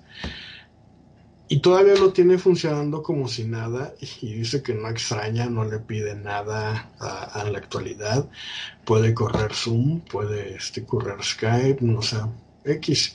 Y él es de las personas que no les gusta andar cambiando de teléfono, eh, como que les causa cierto estrés, así como que, chino, ahora tengo que pasar mi número, ahora tengo que pasar mis contactos, etcétera, ¿no? Entonces él es feliz con su teléfono, lleva cuatro años, y ahora que salió este nuevo SE, se lo va a comprar otra vez, eh, este nuevo, y para olvidarse de, de, de eso otros cuatro años más, ¿no? que esa es la ventaja que tiene este el modelo SE que es como que muy estable no muy así no es muy potente la batería tal vez no le dure mucho este y no sea lo último de lo último en cámara pero es el teléfono más estable que, que te puedas encontrar no Supuestamente, porque habrá quienes digan, nada, que no sé qué, que, que el Android no sé qué chingados. Mira, toma, fotos bien padres de no sé qué. Yo lo que sí he notado es que, por ejemplo, este es un Motorola G7 Plus. Y jalaba muy chido con el Android, el que, con el que salió. Supongo, quiero pensar que es el 9, ¿no? Este, ahorita que le puse el 10, está muy bonito y todo, pero luego, luego se resiente la velocidad, ¿no? O sea, ya se pone un poquito más lento, ¿no?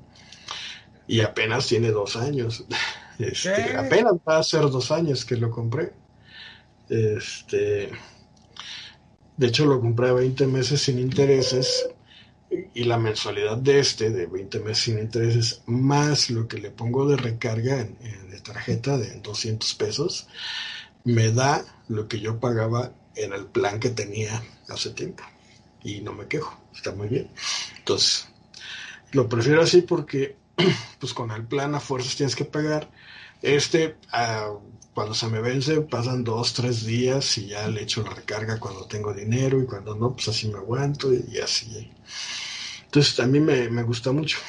Este, pero sí hay cosas muy tentadoras por de 6 a 8 mil pesos, que es el rango de precio del teléfono que, que quiero en Android.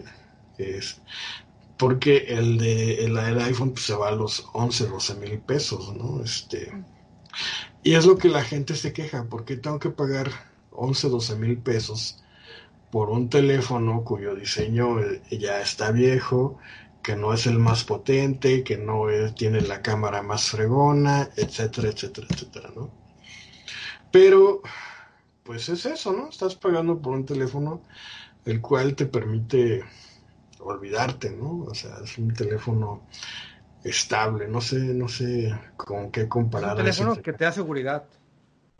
E incluso, este, hasta, no al 100%, pero sí de tus propios datos.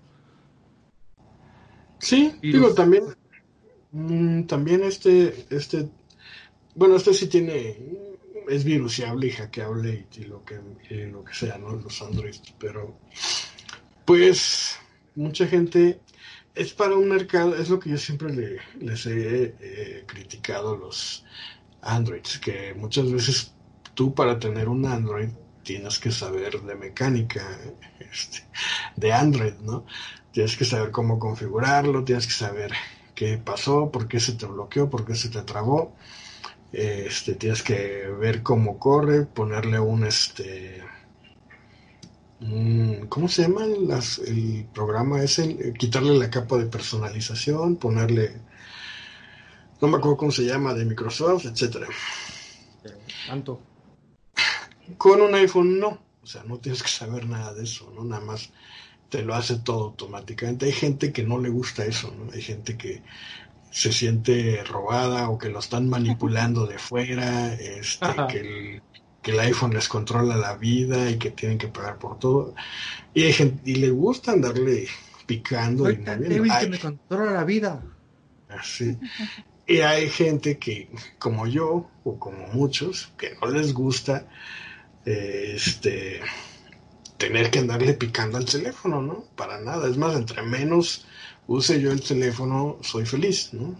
Este, pero bueno, hay de todo, ¿no? Es, yo siempre lo he comparado con un coche, ¿no? Entre Apple y, Windows, y en este caso entre Apple y Android. Este, con un coche de gasolina, por ejemplo, si tú tienes Windows o tienes Android o un coche de gasolina, tienes que saber darle mantenimiento a Windows, tienes que saber instalarle un antivirus, tienes que saber desfragmentar el disco, tienes que estar preparado para muchas cosas, ¿no? Igual con un teléfono Android tienes que también tenerle sus cuidados, sus configuraciones, moverle que si quiero que el espacio predeterminado sea la tarjeta externa o sea la memoria interna, qué chingados es la memoria interna, y etcétera, ¿no?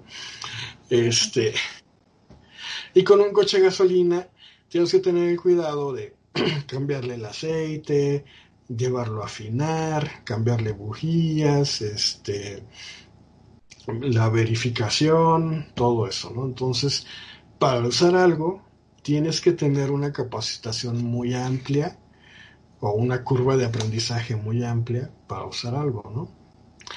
Apple es como si tú, si tú compras un Apple, ya sea computadora o, teléfono, es como si compraras un coche eléctrico.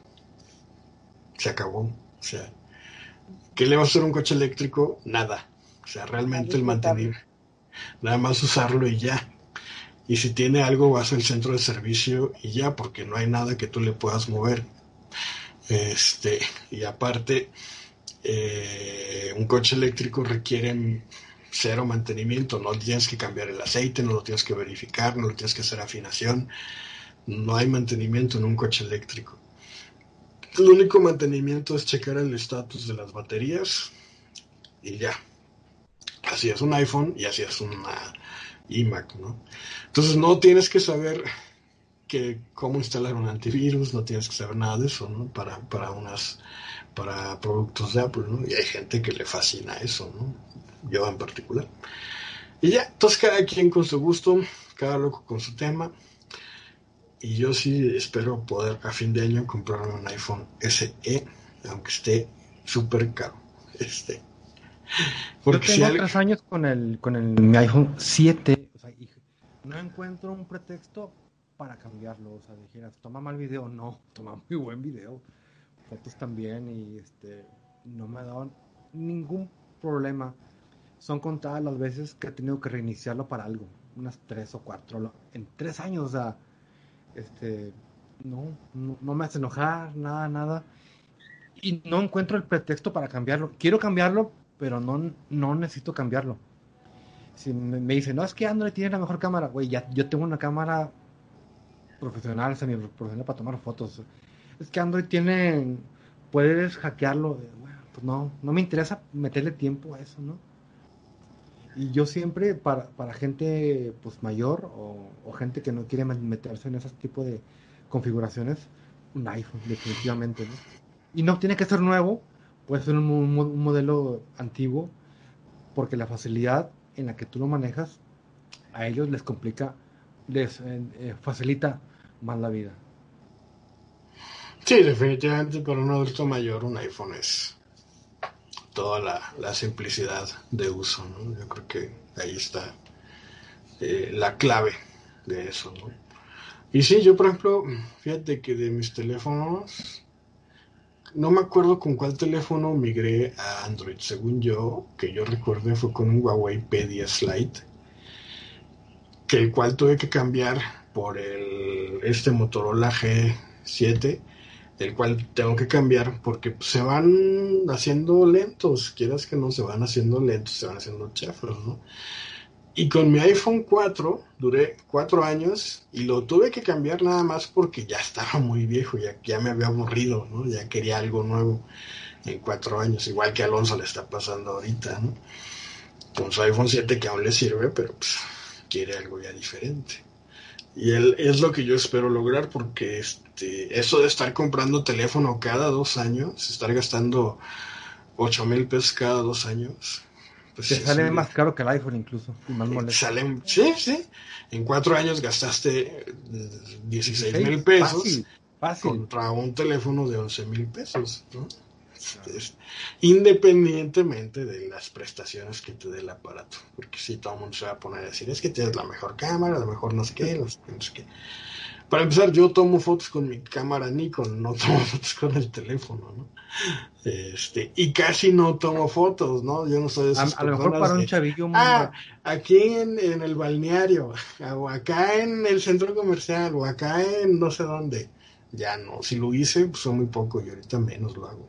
Y una vez estaba escuchando, Argel, un programa especial de, de tecnología en el que una de las razones porque la, los Android tienen muy buenas cámaras bueno, aparte que el hardware es, es, potente, es muy bueno, nadie lo va a negar, eh, eh, era porque a nivel de software están configurados para cambiar la saturación del color.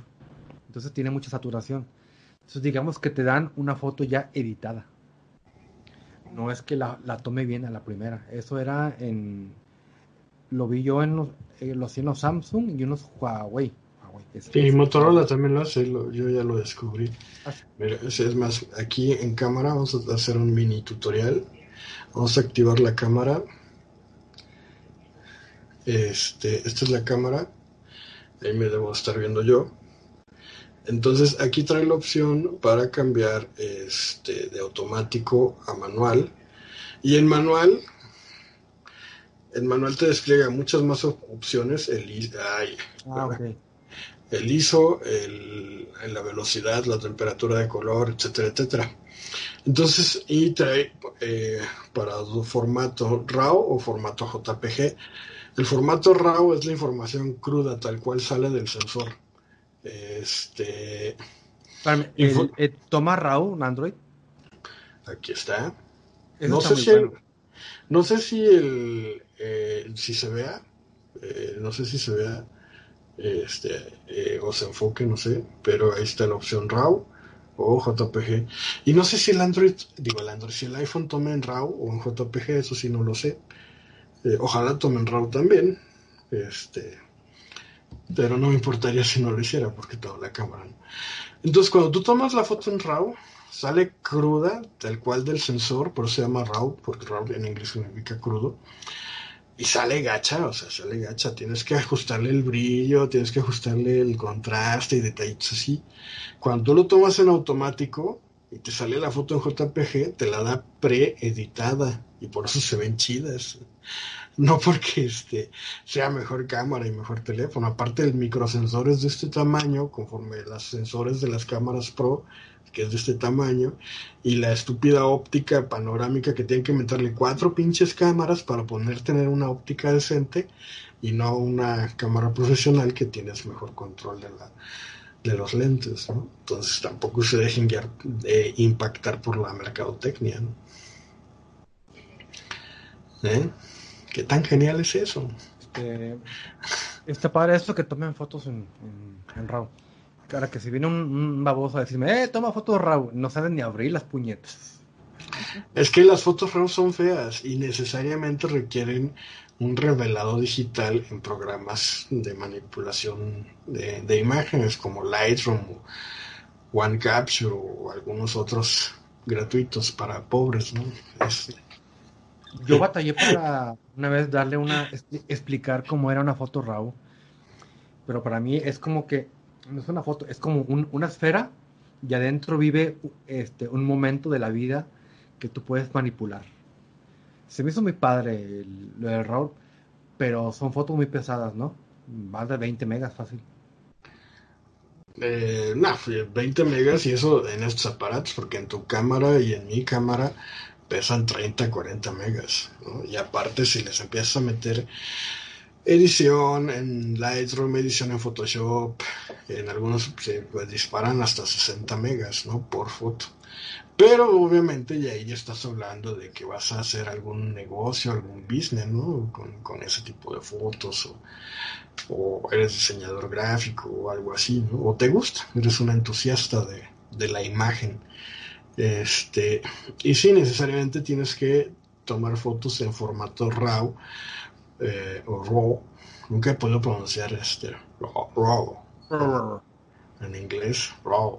Este, eh, porque de lo contrario, las fotos que te dan pierden calidad, son comprimidas y no se pueden editar chido, ¿no?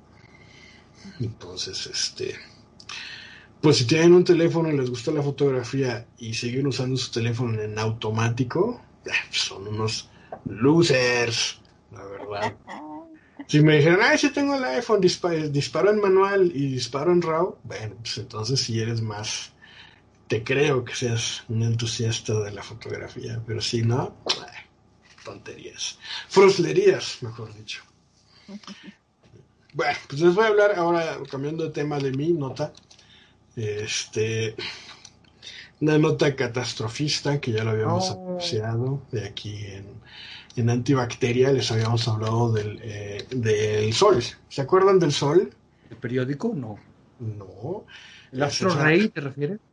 Así es, esa bola de fuego que se ve en el cielo. Algunos le llaman linterna de Apolo. Este. Apolonio.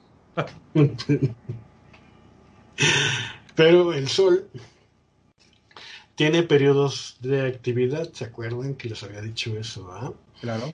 Cada 11 años, cada 11 años aproximadamente hay aumento de actividad solar y, o baja la, actividad solar. Yo solo conocía el aumento de actividad solar y todos los inconvenientes que causa, ¿no? Cuando aumenta la, la actividad solar, se bloquean las, ah, bueno, pueden ocurrir fallos en en las transmisiones vía satélite, eh, eh, este, eh, afectaciones todos en el campo electromagnético. Nunca pensé que cuando el Sol bajara de actividad pudiera ocurrir cosas horribles, pero ahorita, oh sorpresa, lo que yo había vaticinado se cumplió. Existe una cosa que se llama mínimo de Dalton. El mínimo de Dalton es un periodo de baja actividad solar y este y es cuando más bajo ha estado la actividad del sol.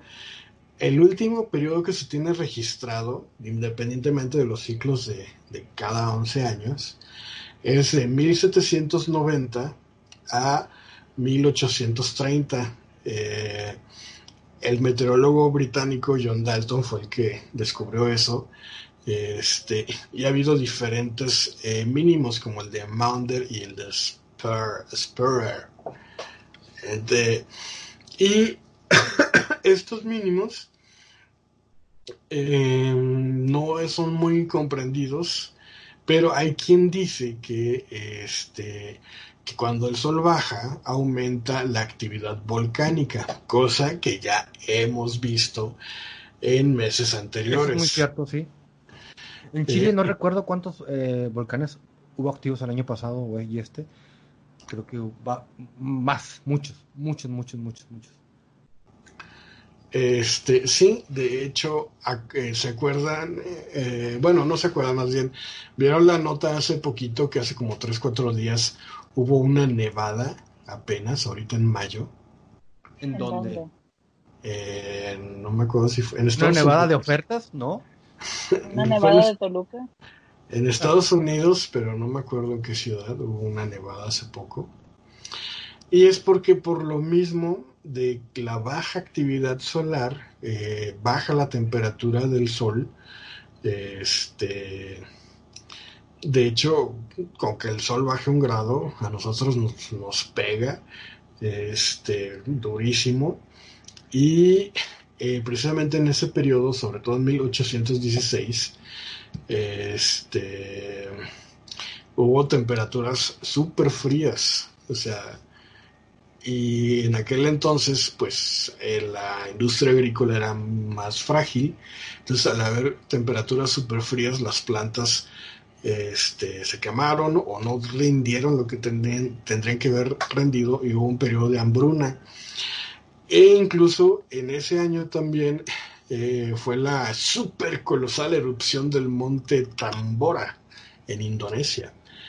Eh, fue una de las más grandes erupciones volcánicas en los últimos 2000 años y mató como a 70.000 personas. Entonces, o sea, yo creo que entre el, volcán Tambora, ese, el Krakatoa y Mamamoa y las pandemias, o sea, es, es lo que ha hecho que tengamos vida nosotros, ¿no? Pues no sé si, la baja actividad solar haya, haya afectado a la, creación de un virus, no lo creo. Pero de que sí afectó a, la actividad volcánica, sí se ha visto un aumento de la actividad volcánica. Hay quien cree y prevé que haya eh, terremotos, porque al bajar la actividad solar hay alguna variación gravitacional que no entendemos muy bien y se espera que haya terremotos. Y también se espera que haya temperaturas muy bajas y que por lo tanto afecte la agricultura y, pues aunque no creo que ahorita haya hambrunas, espero yo, mira, ojalá que no, pero pues si pudiera afectar algo por allí, ¿no? Independientemente de la pandemia que, este, que estamos viviendo, ¿no? De, de la evolución del, del 2019 NCOP, este, que ya no se llama así, por cierto. Estaba chido ese nombre. El 2019 NCOP. Que ese es por si no lo saben, es Neo. Ah, no, Novel Coronavirus. Novel Coronavirus. Ahora se llama SARS-CoV-2. Que provoca la enfermedad COVID-19. Que no debería llamarse COVID en español. Yo diría que se debería llamar NCOP. Pero cada quien. Pero llámenle NCOP 19. Este, y eh, pues ahí lo tienen. La baja actividad solar también nos afecta. Yo creía que no. Y pues en aquel entonces el mínimo de Dalton duró como 30 años. no sé ahorita si se respeten los 11 años del ciclo solar. Este, pero sí está. Lo último que vi, la NASA publicó unas fotografías del Sol donde las manchas solares prácticamente desaparecieron porque están en el sol entró en recesión, así como nuestra economía entró en recesión. Ahora ya me siento acompañado, no somos los únicos que estamos en recesión. Así es, el sol entró en recesión y por eso es que este eh, está el clima tal cual. De hecho, no sé cómo está el clima allá en Monterrey, pero aquí no ha llovido ha, llovido muy escaso y eso me preocupa. Pues aquí ha habido tormentas sorpresas, tornados y granizo. Tornados. Ah, sí, el tornado, ¿no? Ese son... los videos? Vi de unos trailers que los arrastró bien, bien que fue tipo 2 el tornado en la escala de Fuku, Fuku No me acuerdo, se me olvidó el nombre. Güey, a una señora que trabajaba de guardia en una empresa la levantó el tornado y la estrelló. Y luego cayó al piso, murió. ¿Neta? Murió. ¿Y hay video? Sí, Eh, de del tornado de la señora en el video. o sea, del evento no, pero sí del, la- del escenario, ¿no? Ah, hay fe de hecho. Y también hay un video de ella como protagonista del escenario después de que fue el tornado. No lo quise ver más allá. Este, pero sí, y, y trailers y anuncios panorámicos. Y ayer eh, salió que aquí en el municipio de Apodaca, Nuevo León, una colonia, empezaron a ver luces en el cielo bien culeras. Ah, neta. Sí, pero feas. Y, y no es de que lo vio alguien, es de, es de que eran luces grandes, grandísimas rojas. Era de que se juntaron los veci- vecinos en el parque y con su celular estaban este pues grabando el, el evento. Déjame, te lo reenvío a Magda y a ti justamente ahorita. Ay, ¿Dónde está? Bueno, ahorita que lo encuentre. Ahorita que lo encuentre. Este, no, pues no, no sabía esas luces. Lo que sí acabo de ver es una nota, pero está muy amarillista y fantasiosa del. Excelsior, que dice No. que extraña nave espacial, este, o misteriosa nave espacial es lanzada por el gobierno de los Estados Unidos. Entonces, este, pero ya no te dice nada más. Está muy... No, no, yo, yo la verdad ya no sé qué tipo de prensa seguir. Tengo unas páginas que sigo que más o menos les creo, pero sí me cae gordo que ahora, este, por sacar cualquier cosita de, de política, exageran las cosas o se van por cierto lado para que la gente entre. Ah, estamos, bueno, no voy a entrar en detalles, pero eh, estamos en contra de BBBA y que no sé qué quiten en la chingada, ¿no? Igual también en esta nota que dices tú, te hacen ver como si fueran naves extraterrestres, pero abajo te ponen que son experimentos del gobierno y que esas son naves eh, del gobierno y así, ¿no? Y, y ya, yo la verdad, yo ya no sé qué, qué voy a hacer con, con internet o cuál va a ser mi buena fuente de noticias, porque, ya, ya, ya me estoy fastidiando incluso. Yo extraño Fíjate mucho la, que- la época de los blogs. de- Sí, habría que buscar blogs y, y not- y- y fuentes alternativas porque platiqué, que, platiqué de eso con el doctor Belmont, este, de, del clickbait, del famoso clickbait, eh, que es- en- se traduciría como carnada para que hagas clic. Este, entonces, muchos medios noticiosos han caído en eso, en el clickbait, porque ganan dinero con eso. No sé si a través de Google o de forma independiente, no sé cómo sea su mecanismo, pero de que ganan dinero por el tráfico que se crea y por, por el clic que dan, es por eso que empiezan a este, generar ese tipo de noticias, ¿no? Y, y sí, yo sí estoy muy en contra de que se aplique ese modelo de negocios de, para ganar dinero a través de clics en, en periódicos porque pues obtienes una prensa de muy mala calidad, eh, un sistema noticioso que solo le interesa el dinero y no la ética profesional. Y este, y sí, es- está muy mal eso, ¿no? Eh, este, Y Eh, mira, yo, soy, yo no soy la persona que mejor redacta del mundo, y sí soy muy redundante a veces, pero es como si le- leyeras una nota y yo le hubiera escrito a como hablo y con mis faltas de ortografía de la, de la secundaria o prepa, que eran muchas más, porque entre párrafo y párrafo están repitiendo lo mismo de, de una y otra manera, pero te das cuenta que entre párrafo y párrafo hay anuncios. Y dices, "Ay, es que hacen eso, hacen eso porque hay un, mínimo de palabras para que aparezcan en buscadores. Porque si son notas muy cortas, no aparecen en buscadores o no les dan eh, el dinero que deberían de darle cu- cuando son notas largas o porque tienen más espacio para meter más comerciales. Ahí sí yo les sugiero, es más, les rogaría encarecidamente que instalaran el, eh, una extensión para Chrome, que ahora ya eh, este nuevo navegador, que se me olvidó su nombre de Microsoft, este, Como un adblock. ¿o qué? ¿No era Bing? No, Bing es el, bus, el buscador, pero. Ah, Pero este. ajeno Microsoft.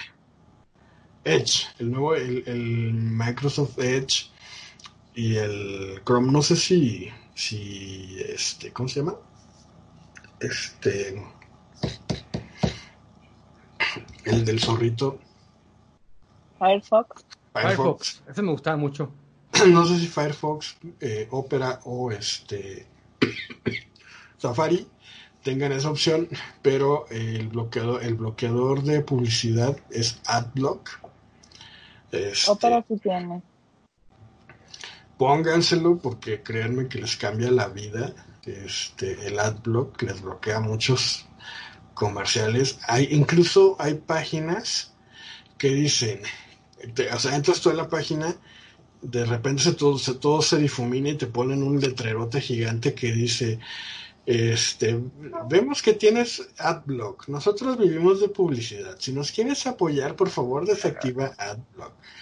A partir de allí, yo los mando a la goma porque oh, pues, si viven de publicidad, pues qué clase de contenido te puedes esperar, ¿no? Puro, puro clickbait, ¿no? Yo hago lo mismo. Gracias. Entonces, este, sí, lo, lo mando a la goma, salvo que sea algo muy preciso que esté buscando. Sí, suspendo tantito el adblock, cargo la página y lo vuelvo a activar. Este, pero la, ma- las dos o tres veces que he hecho, igualmente he salido decepcionado de que ah, no, no es lo que yo quería. Entonces en balde que lo desactive. Entonces sí, ¿no?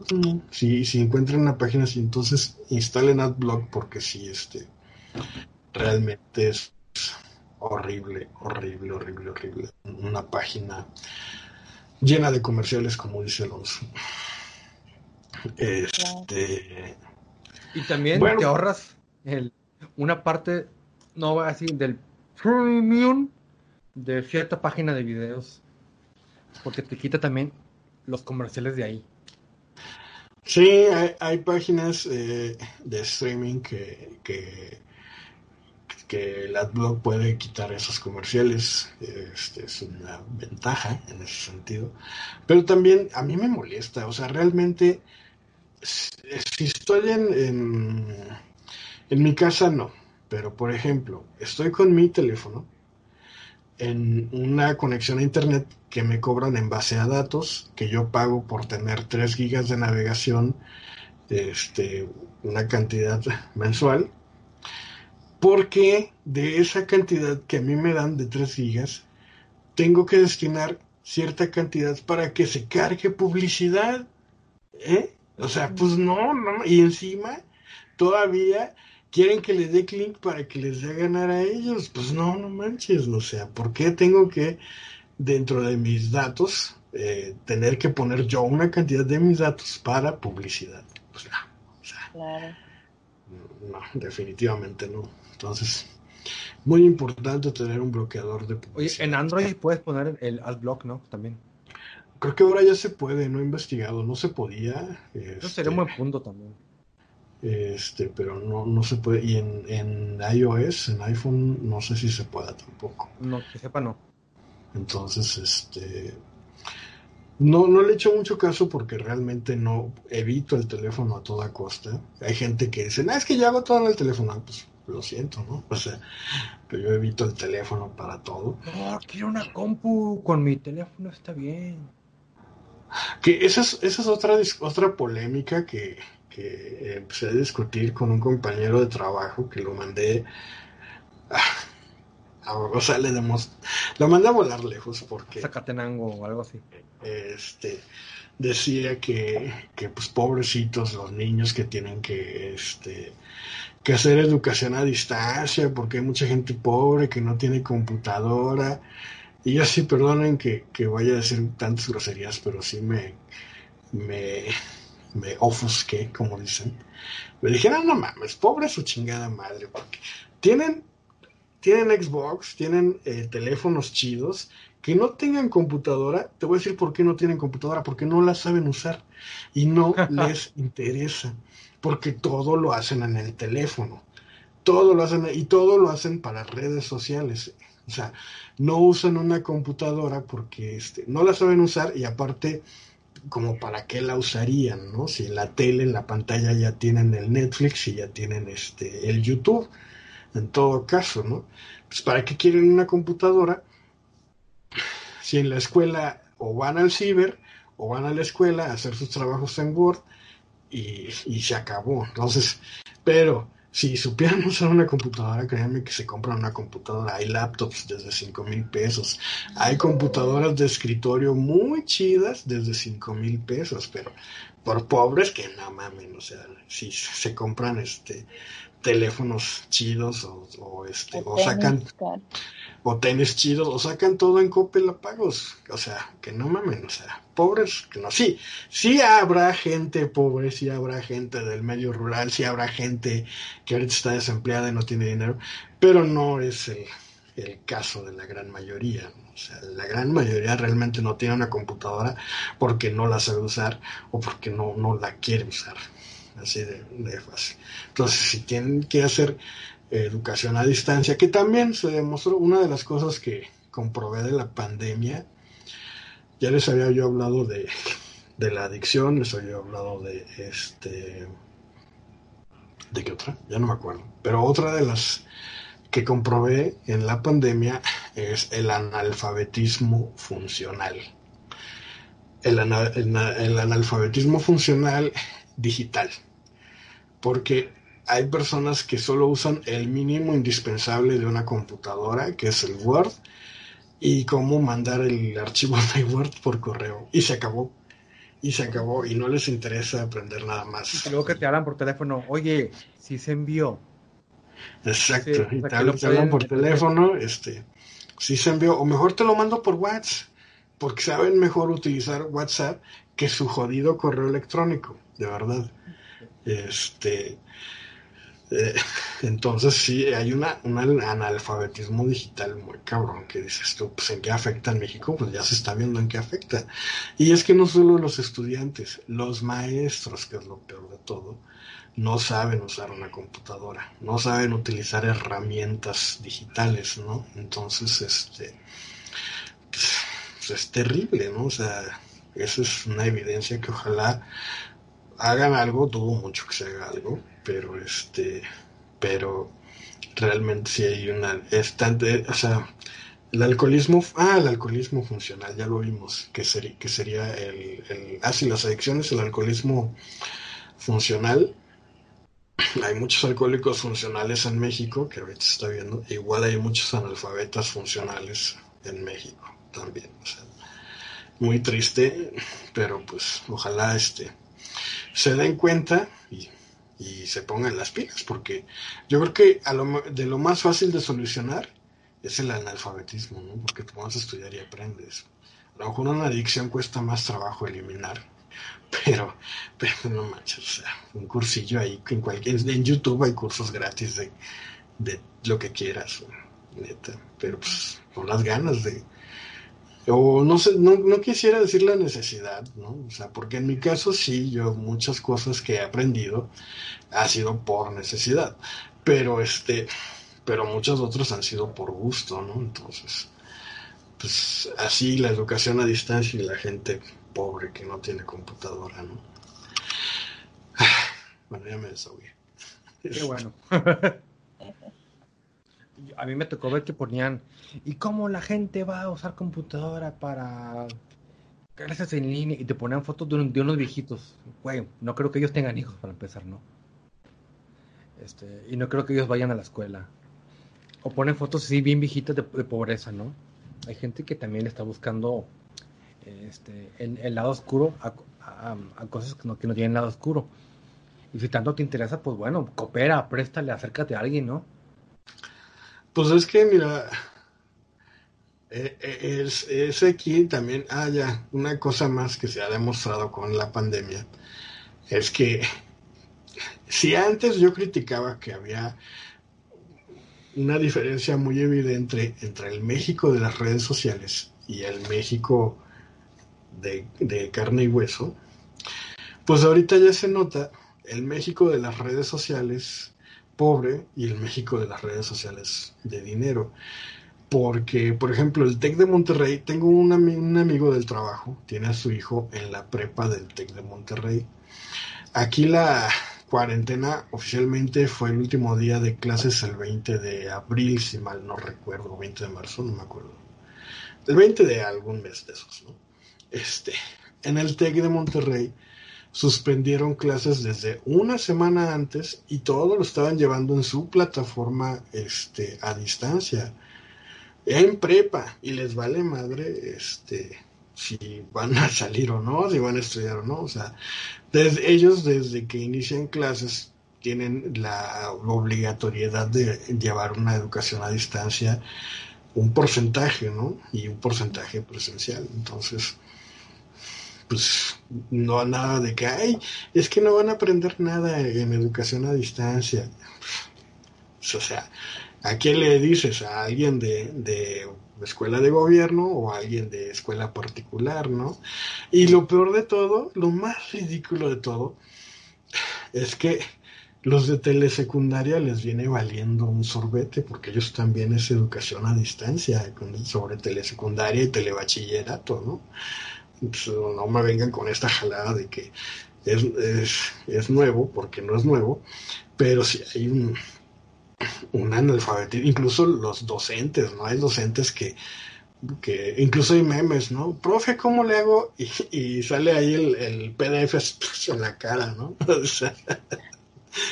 y solo hacen eso, y, o si lo que hacen es poner tarea tras tarea porque no saben dar clase online y se la pasan mandando tareas, ¿no? Entonces, pues, entre PDFs y tareas es la educación a distancia mediocre de, de México no hay un aprovechamiento de las herramientas de educación a distancia. Y vaya que sí se de herramientas de educación a distancia. Pero bueno, cada quien. De las que te dan y las que te puedes encontrar. O sea, yo la verdad, de niño, cuando me contaban cosas, ay, batallaba un chingo para entenderles. Tenía que, pues tenía que no distraerme. Y ahorita, porque bueno, pues la maestra te lo contaba bien aburrido. Y ahorita yo pongo historia de Batalla de Puebla me siento ver como una película en YouTube y me la aprendo bien fácil. Y así hay un chorro de cosas. Pero no, prefieren estar viendo pinches eh, videos de la aplicación de TikTok, unboxing de juguetes o youtubers estúpidos. Que por cierto, yo no sé por qué, pero sí sé por qué. Sí sé por qué hacen, hacen streams. Sí, bienvenidos a este stream. Los de videojuegos. Pero yo no sé por qué gente ve los streams de videojuegos. Yo tampoco. Un amigo muy querido, este, eh, a eso de las 2 de la mañana o 3 de la mañana, no me acuerdo qué horas fue, pero ya fue en la madrugada. Dice, hago esto porque estoy muy aburrido. Y se puso a jugar y a transmitir su juego en stream, en Facebook, ¿no? Y ¿sabes qué es lo peor de todo? que tenía gente viéndolo. O sea, yo no sé qué es más aburrido, si estar aburrido o ver a alguien más jugar. O sea, qué aburrido, qué, qué, qué, formas de entretenimiento hay. Pero ya me di cuenta qué, qué es lo que está pasando y es un efecto secundario muy serio. Si hablábamos hace tres, cuatro años del problema de la socialización que se da en adolescentes que suelen pasan en redes sociales, que es decir, que un adolescente prefería chatear o mandar mensaje a una llamada de voz porque tenía tiempo de pensar sus respuestas y todo eso. ¿Se acuerdan de eso? Bueno, pues aquí está el efecto secundario, que no saben convivir en grupo. O sea, no, si no hay un eje conductor, que en este caso es el videojuego, no saben socializar en grupo, no saben tener una reunión. Que yo tenía reuniones a distancia en chat desde, hace años y aparte hace poquito acabo de tener una cuando se estrenaron las salas de Messenger, este mandé vínculos a varias personas y, este, y, tuvimos una conversación que casi duró 12 horas. Y estuvo muy chida. Y este, ahí fue donde me di cuenta que se tenía ganado. Este, es un chiste local. Pero, Ah, o sea, no, o sea, no la habías perdido. exacto, estaba, estaba así como que en pausa. Este, pero no saben per se, es decir, ay, estoy aburrido, le voy a hablar a, a mi amigo fulano para ver qué me cuenta, qué, qué hay de novedades. No, entonces hacen un streaming con el pretexto de jugar, se junta varias gente a verlo, que ese es el pretexto, pero en realidad están platicando, ¿no? Y, y así es como resuelven ese problema en esa dinámica social, ¿no? Eso ya es un, un, un efecto derivado del anterior problema que había, ¿no? Entonces, pues, Mira, Ahí se los dejo el de vato tarea. que- el vato que transmite pues puede, digo, ganar dinero, sí, comprensible. Puede divertirse, porque yo creo que nadie juega para aburrirse. Pero la gente que está viendo no prefiere jugar. No prefiere dormirse o participar en algo y, y no nada más estar viendo. Yo la verdad. He visto también ahí las muchas eh, mujeres que streamean. Una, yo sé que hay mujeres gamers y la mayoría no se ven como las que hacen streams. Con todo respeto para, para todas, ¿no? Las que hacen streams más bien parecen, no parecen tan gamers, ¿no? Y siempre están jugando los mismos juegos. Este, y, sus- y ellas sí tienen un montón de, de gente que las sigue, que les da dinero. Pero la verdad, una, no juegan chido para empezar. O no juegan tan chido. Si yo quisiera ver un juego chido, no sería el de ellas, ¿no? Si las quiero ver a ellas, pues sí, también. Pero todo es culpa de la racilla caliente que les está dando dinero. Que las idealiza, Claro. que las idealiza y les dice, no, hombre, y le dono y me va a responder, me, me va a hacer algo, ¿no? Y hay, hay gente, o verdaderas mujeres gamers, o chavos gamers, que juegan muy bien. Y pues esos son los streams que a lo mejor yo vería, ¿no? Para aprender uno que otro truco. Pero el grueso de los, comillas, streamers no, no juegan padre. Hay un video eh, que está, este, en, eh, ahí no, no, está en donde, de la final de un torneo de, de Street Fighter. ¿Y lo viste, Argel? no, me río de Magda. Está Este, bien chido ese pinche video. ¿Cuál? En la final de un torneo de Street Fighter que es de Chun-Li, creo que contra Ken, ¿no? Ah, bueno, pero es que ahí ya estás viendo a pros en un evento de final. Claro, O sea, claro. es como si vieras un partido de fútbol, ¿no? Sí, pero esos son los, yo creo que los, eh, a lo mejor streams que uno preferiría ver, ¿no? Sí, o- sí pero o ver no a alguien así, jugar, pero aba- abajito, tal vez también. Pero, pero ver- a alguien jugar por jugar. no, o ver a alguien jugar porque están así rebotando, mm, no se me hace. Ah, sí, hay, págin- también, hay páginas Pero es que, ¿sabes mejores Yo para sí- eso. Yo siento que ese es derivado de, del problema de, de, de que no pueden enfrentar una situación presencial, o sea, no pueden enfrentar una, o no saben cómo lidiar con entre sus ganas, sus impulsos naturales y este y cómo socializar con una chava, ¿no? Y por eso es que se van a lo más fácil, ¿no? Sí, y que de hecho no es que, o sea, porque igual no es que tú les des dinero directamente, sino que tú compras puntos o compras fichas o tokens, entonces les das fichas o tokens, no le das dinero, ¿no? Entonces esa es otra, ¿no? Este, pero bueno, pues sí, creo que quiero pensar que es un problema social que ya no veré yo cuando ellos ya tengan 40 años y sean más patéticos que yo este, a esta edad y yo ya esté muerto a la edad tierna edad de los eh, 60 años. Sí. A mi generación la criticaron por ver programas como El Calabozo que yo no veía. Y, y yo creo que ver El Calabozo al lado de lo que veo ahorita no es. No. Deja de eso, a mí me criticaron por jugar maquinitas, o sea, ¿Eh? me criti- sí, yo sí viví Ah, esa bueno, época pero de- buena parte también. ¿Qué te Te tocaría ya lo último, y ya no de maquinitas, sino de videojuegos en las consolas. Pero a mí sí me tocó ver noticias en el periódico, abren antro de vicio, y eran las maquinitas. Te lo Qué juro, ojo. te lo juro, te lo juro. Y eran maquinitas y este y, y había en que cada esquina había este arcades y jugabas en Tippet, Solar Fox o este, no me acuerdo cómo se llamaban los demás. Han convertido la tortillería en un antro de vicio. No vayas ahí. Sí, no, no, sí. Y no faltaban los vagos que decían, te la paso, chavo, te la paso. y te pasaban el nivel. No, no, no, cada cosa. Pues yo creo que ahorita es muy difícil poder predecir qué vaya a pasar en el futuro y también pues no sabemos si se va a restablecer pues las clases presenciales como antes, ¿verdad? ¿Quién sabe? Pero yo he visto mucho mucha preocupación por esta falta de la división entre tus espacios. Ahorita tu cuarto es tu lugar para ver TikTok, tu lugar para este, escuchar a tu maestra mientras pones este, tu imagen en, así congelada, ¿no? Para que no se vea que estás dormido o haciendo otra cosa.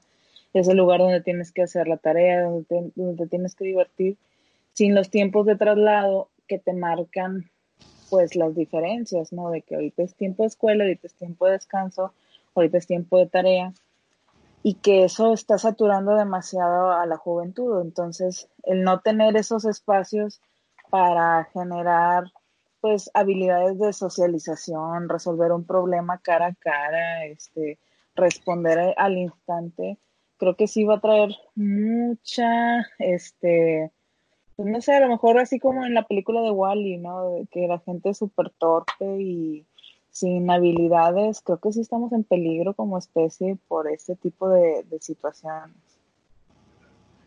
Incluso, ¿sabes que también?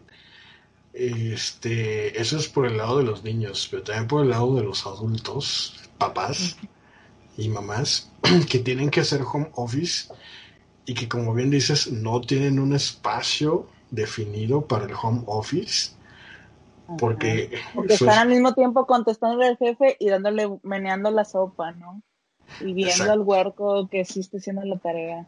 Eso, mira, eso, mira, yo lo que he visto, un ejemplo típico es que el papá está en la mesa del comedor, en la laptop, en su home office.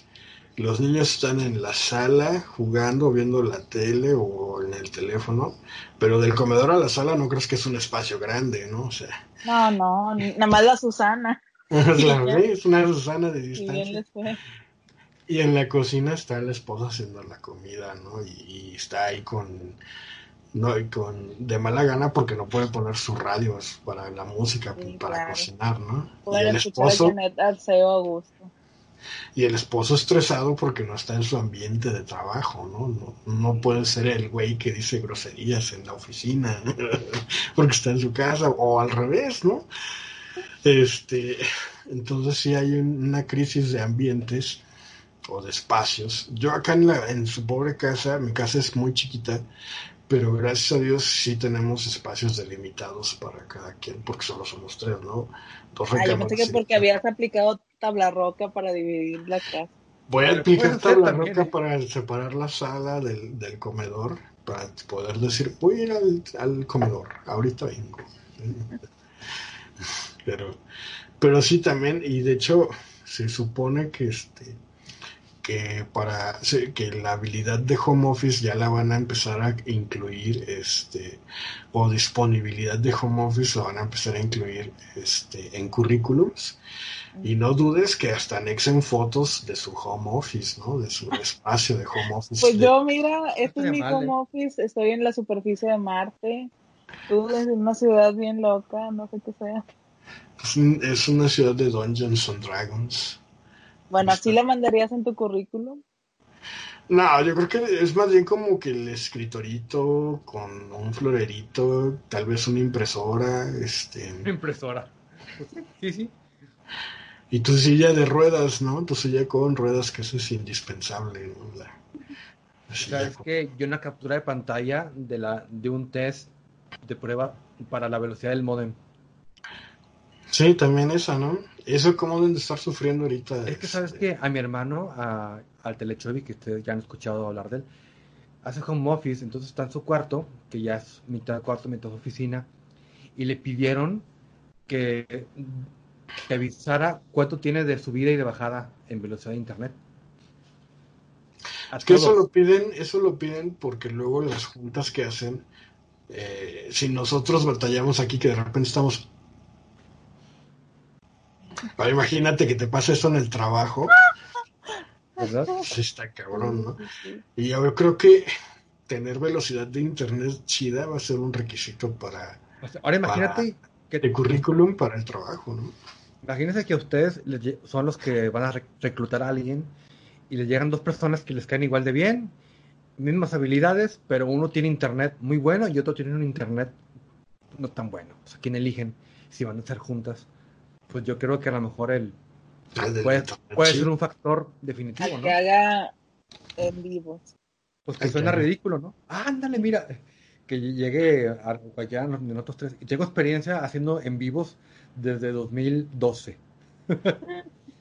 Pues mira, no me lo, no me crean, pero hay fotógrafos, o sea, si tú tienes una boda o un 15 años o un evento social, el cual involucre el tradicional fotógrafo o la, o la foto tradicional eh, o la cobertura del evento en video, mucha gente seguía por el Instagram de los fotógrafos y para contratarlos, ¿no? Yo no me guiaría tanto por eso, yo preferiría ver su trabajo impreso en, su local de trabajo, pero este, pero mucha gente se, se guía por el Instagram de fotógrafos profesionales para contratarlos, entonces no dudes que quizás si tú tienes un Instagram donde muestras tu home office o hagas ciertos en vivos y, salgas bien a cuadro, una cosa es estar bien este físicamente, otra cosa estar bien a cuadro, sea ya un factor de currículum, ¿no? O factor decisivo para la entrevista de trabajo. Y fíjate que hace poco una persona me comentaba que iba a tener una entrevista de trabajo antes del coronavirus y todo, ¿no? Entonces su lógica fue, está joven esta persona, pero dijo, ¿sabes qué? Déjame, me, me arreglo, traía el pelo pues con algunos colores, se lo puso todo negro, etcétera, y cuando se entrevistó, las personas que le estaban haciendo la, la pues sí, las preguntas, eran así las típicas chavas hipster, así como las, ¿cómo se llaman estos? Se me acaba de ir, que se llaman Visco Girl, algo así, con su mezclillita rotita, mechoncitos rosas, o sea, como que buscaban otro, otro tipo de... Ajá, a lo mejor no le dieron el trabajo y se lo atribuye a, que chin, o sea, no fui yo misma, a lo mejor estaban buscando a alguien más de una vibra jovial y yo estoy segura que esas personas hasta han de haber hecho su búsqueda de redes sociales, ¿no? Para ver a esta persona y, y llevarse una impresión a lo mejor por cosas más específicas que en la formalidad de los que somos de generaciones previas a lo mejor no nos no tomábamos en cuenta o pensábamos que eran otras cosas las de valor como un currículum muy prolijo, tu corbatita, llegar así 10 minutos antes y a lo mejor ahorita es qué tanto te mueves, cómo te vendes y si sabes hacer o no streamings sin parecer un, así, o sea, sin dar tanto cringe como un TikToker o algo así. Pues yo sí yo sí te he conocido, pero estoy hablando de los, dos, de los finales de los 90, principios de 2000, donde conocí entrevistadores de recursos humanos que descartaban personas por no andar excelentemente bien rasuradas, por traer la greña larga o por estar tatuados y es que mencionas que es política de la empresa. Típico consejo de mamá, ¿no? De mamá antigua. No te tatúes porque no te van a contratar. Sí. Y ahorita creo que si no estás tatuado en algunas empresas no te contratan, ¿no? claro. Por ejemplo, en, en el, digo, no es que hable mal de la escuela, ni mucho menos, pero este, en la, en eh, donde estoy el diplomado, todo el cuerpo docente está tatuado, todos los directivos y todo tienen cierta facha de, no de hippies, pero sí de, diseñadores gráficos, de creativos, de que se visten informal o greña larga. Y, yo creo que para trabajar allí tendrías que tener algo de eso, ¿no? O sea, es por eso que prefieren contratar mejor agencias de diseño, ¿no? O freelancers. Mm.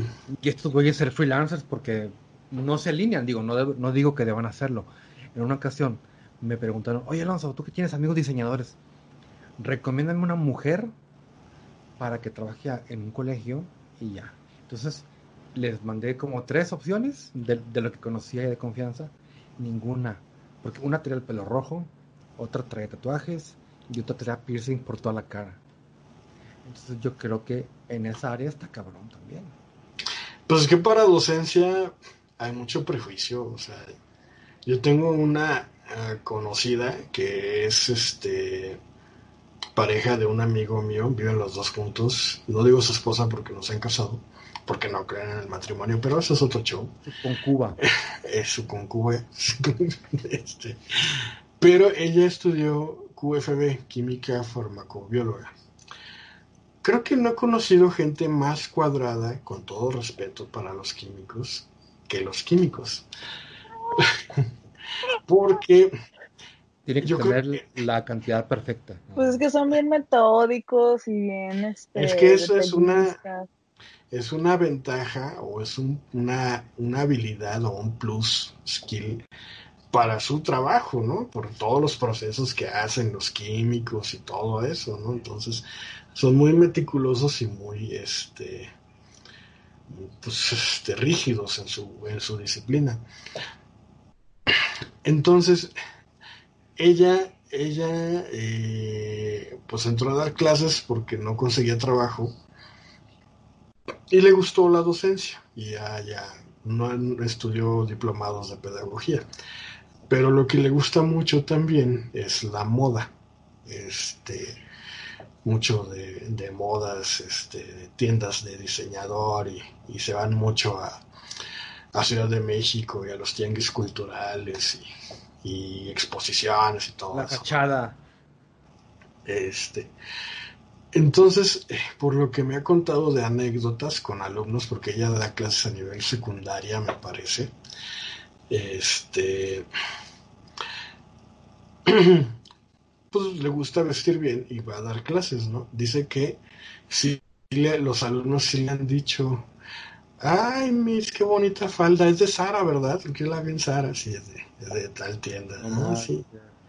Y se gana cierto respeto por traer ropa de, de diseñador. Ay, más que, les decía. Y a ver, este enlace covalente de dónde es, o sea, regresando. no se distraigan por mi ropa, infelices. No, sí, este. Se gana cierto respeto por, por, por traer ropa de. Más que por su habilidad docente, ¿no? Que no digo que sea mala maestra, ni, ni buena maestra, porque no, no sé cómo sea. Yo quiero pensar que es muy buena maestra. Este, pero sí dice que muchos, muchos niños a esa edad en secundaria ya se fijan en marcas de ropas, en ropas de diseñador y cosas así, ¿no? Entonces, pues ya te imaginarás. Pero bueno, pues hemos llegado al fin de este episodio. Muy bueno. Bueno, a mí me ha gustado mucho. Como, no sé, a ustedes, mis queridos eh, espectadores, déjenos sus comentarios ahí en la caja de comentarios. Denles me gusta y suscríbanse al canal. No olviden activar la campanita para que. Ah, mamadas de esas. Este. Te faltó pedir dinero, ¿cierto? Ay, pedir dinero. Tengo un Patreon, así es que me decían Patreon. y chido, no está chido, pero pide dinero. y me refiero porque todos piden dinero ya. Todos no sé cómo esté la situación, pero... Oye, Argel, ¿sabes qué? Es una cosa que yo pensaba, estoy pensando ayer, es que realmente ya todo está pidiendo dinero las páginas. La gente, bueno, este... Mira, por eso pensaba buscar blogs. De hecho, hoy llegué a un blog de, de WordPress y estuve leyendo, o sea... Eh, encuérdate y te dan dinero. A mí no. Este, no, es que, ¿se acuerdan que les platicaba del fenómeno de OnlyFans? De, de chavos mameis que se encueraban por dinero, porque eso es lo que hacen en OnlyFans. ¿Me dejaron pobre? No. Este, no. Eh, o sea, era una mensualidad por medio de entre 10 y 15 dólares. Adivinen qué está pasando ahorita. Nadie, nadie paga. Oferta, 50% de descuento. Mi OnlyFans, este, oferta, 7 dólares la mensualidad por tiempo limitado. Todos, todos sin falta alguna. Están ya este con sus rebajas para ver sus carnes. sus carnes rebajadas. Entonces sí me da mucha risa este las ofertas y descuentos en OnlyFans. no mames. Entonces, pues cada quien. Pero sí está muy mal la situación, ¿sabes por qué? ¿Y en qué se pueden dar cuenta? Y eso sí me da miedo. Este, ¿Se acuerdan de los grupos de WhatsApp de la colonia? Sí, ¿cómo no? ¿Que vendían DVDs? Y, ah, todavía, y ahorita más. En, en el grupo de WhatsApp de ventas de mi colonia, se ha incrementado la cantidad de gente vendiendo, la cantidad de mensajes. Antes tenía 30 mensajes en el día, ahorita tengo 100, 150 mensajes que me que llegan de vendiendo lo que sea. Pues ahí aprovecha y pon tu renta de Taladro. taladro. Rento taladro, no, es que creo que aquí si lo rento ya no me lo devuelven. este, pero eso sí es un reflejo de la, de la economía, ¿no? De que la gente no está ganando dinero y está buscando por dónde. Pero a mí me preocupa mucho porque esta es una primera etapa. Si no se reactiva la economía, pues va a venir una segunda etapa de delincuencia a lo bestia, ¿eh? Mucho cuidado con eso porque pues, la gente va a estar desesperada y va a querer obtener este dinero o comida como sea, ¿no? ¿De quién va a ser culpa del gobierno? Pues mira, yo admiro mucho, a riesgo de sonar fascista, dictador, criminal, inhumano y de cometer crímenes de lesa humanidad, pero lo que está haciendo Bolsonaro en Brasil, yo creo que es lo más inteligente que pudo haber hecho. Realmente. Porque... Justamente cuando, cuando viene la noticia ahorita de que Brasil es el más infectado de América ahora. Es que, imagínate, declaras una cuarentena, ¿ok? Ok. Baja la economía, aumenta el desempleo, eh, no hay dinero, tienes gente sana, sin trabajo y sin dinero, a un costo mayor que si esa gente, se- digo, a riesgo de sonar inhumano, que si esa gente se hubiera muerto. Si esa gente se hubiera muerto, ok, se muere, pero pues hasta ahí llegó el costo, ¿no? Ya no hay que mantenerla, ya no hay que darles trabajo, ya no hay que darles servicio médico, nada, nada. Y tu economía pues ya no se dificulta tanto en recuperarse.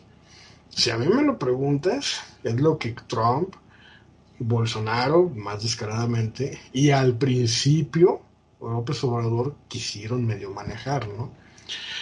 Y de hecho sí salió un artículo por ahí del un premio Nobel de no me acuerdo qué, de química de hace del 2017 que, que dijo que la cuarentena era lo peor que podíamos haber hecho, ¿no? Que lo, lo ideal sería que, que se muriera quien se tuviera que morir y seguir, ¿no?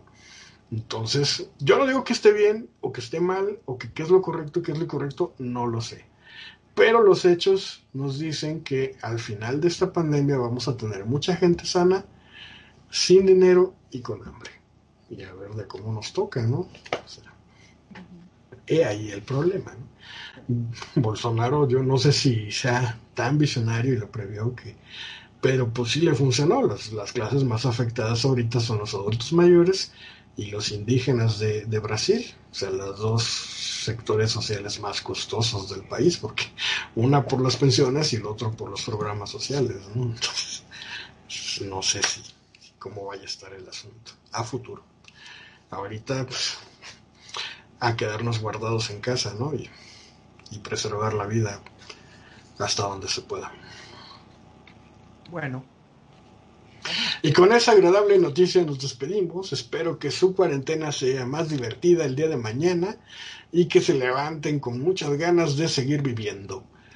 Muchísimas gracias, mi querida Magda. Hasta luego, este, si van a taladrar algo, háganlo como dijo Alonso y nos vemos la próxima. Alonso, eh, nos vemos muchachos, por ahí cuídense y pórtense bien. No hagan maldades. Che, estoy ya mala. Nos vemos, ya. su seguro servidor, Argel Zuriaga, eh, se despide. Así es que eh, si se sienten mal, busquen ayuda. Nos vemos. Bye.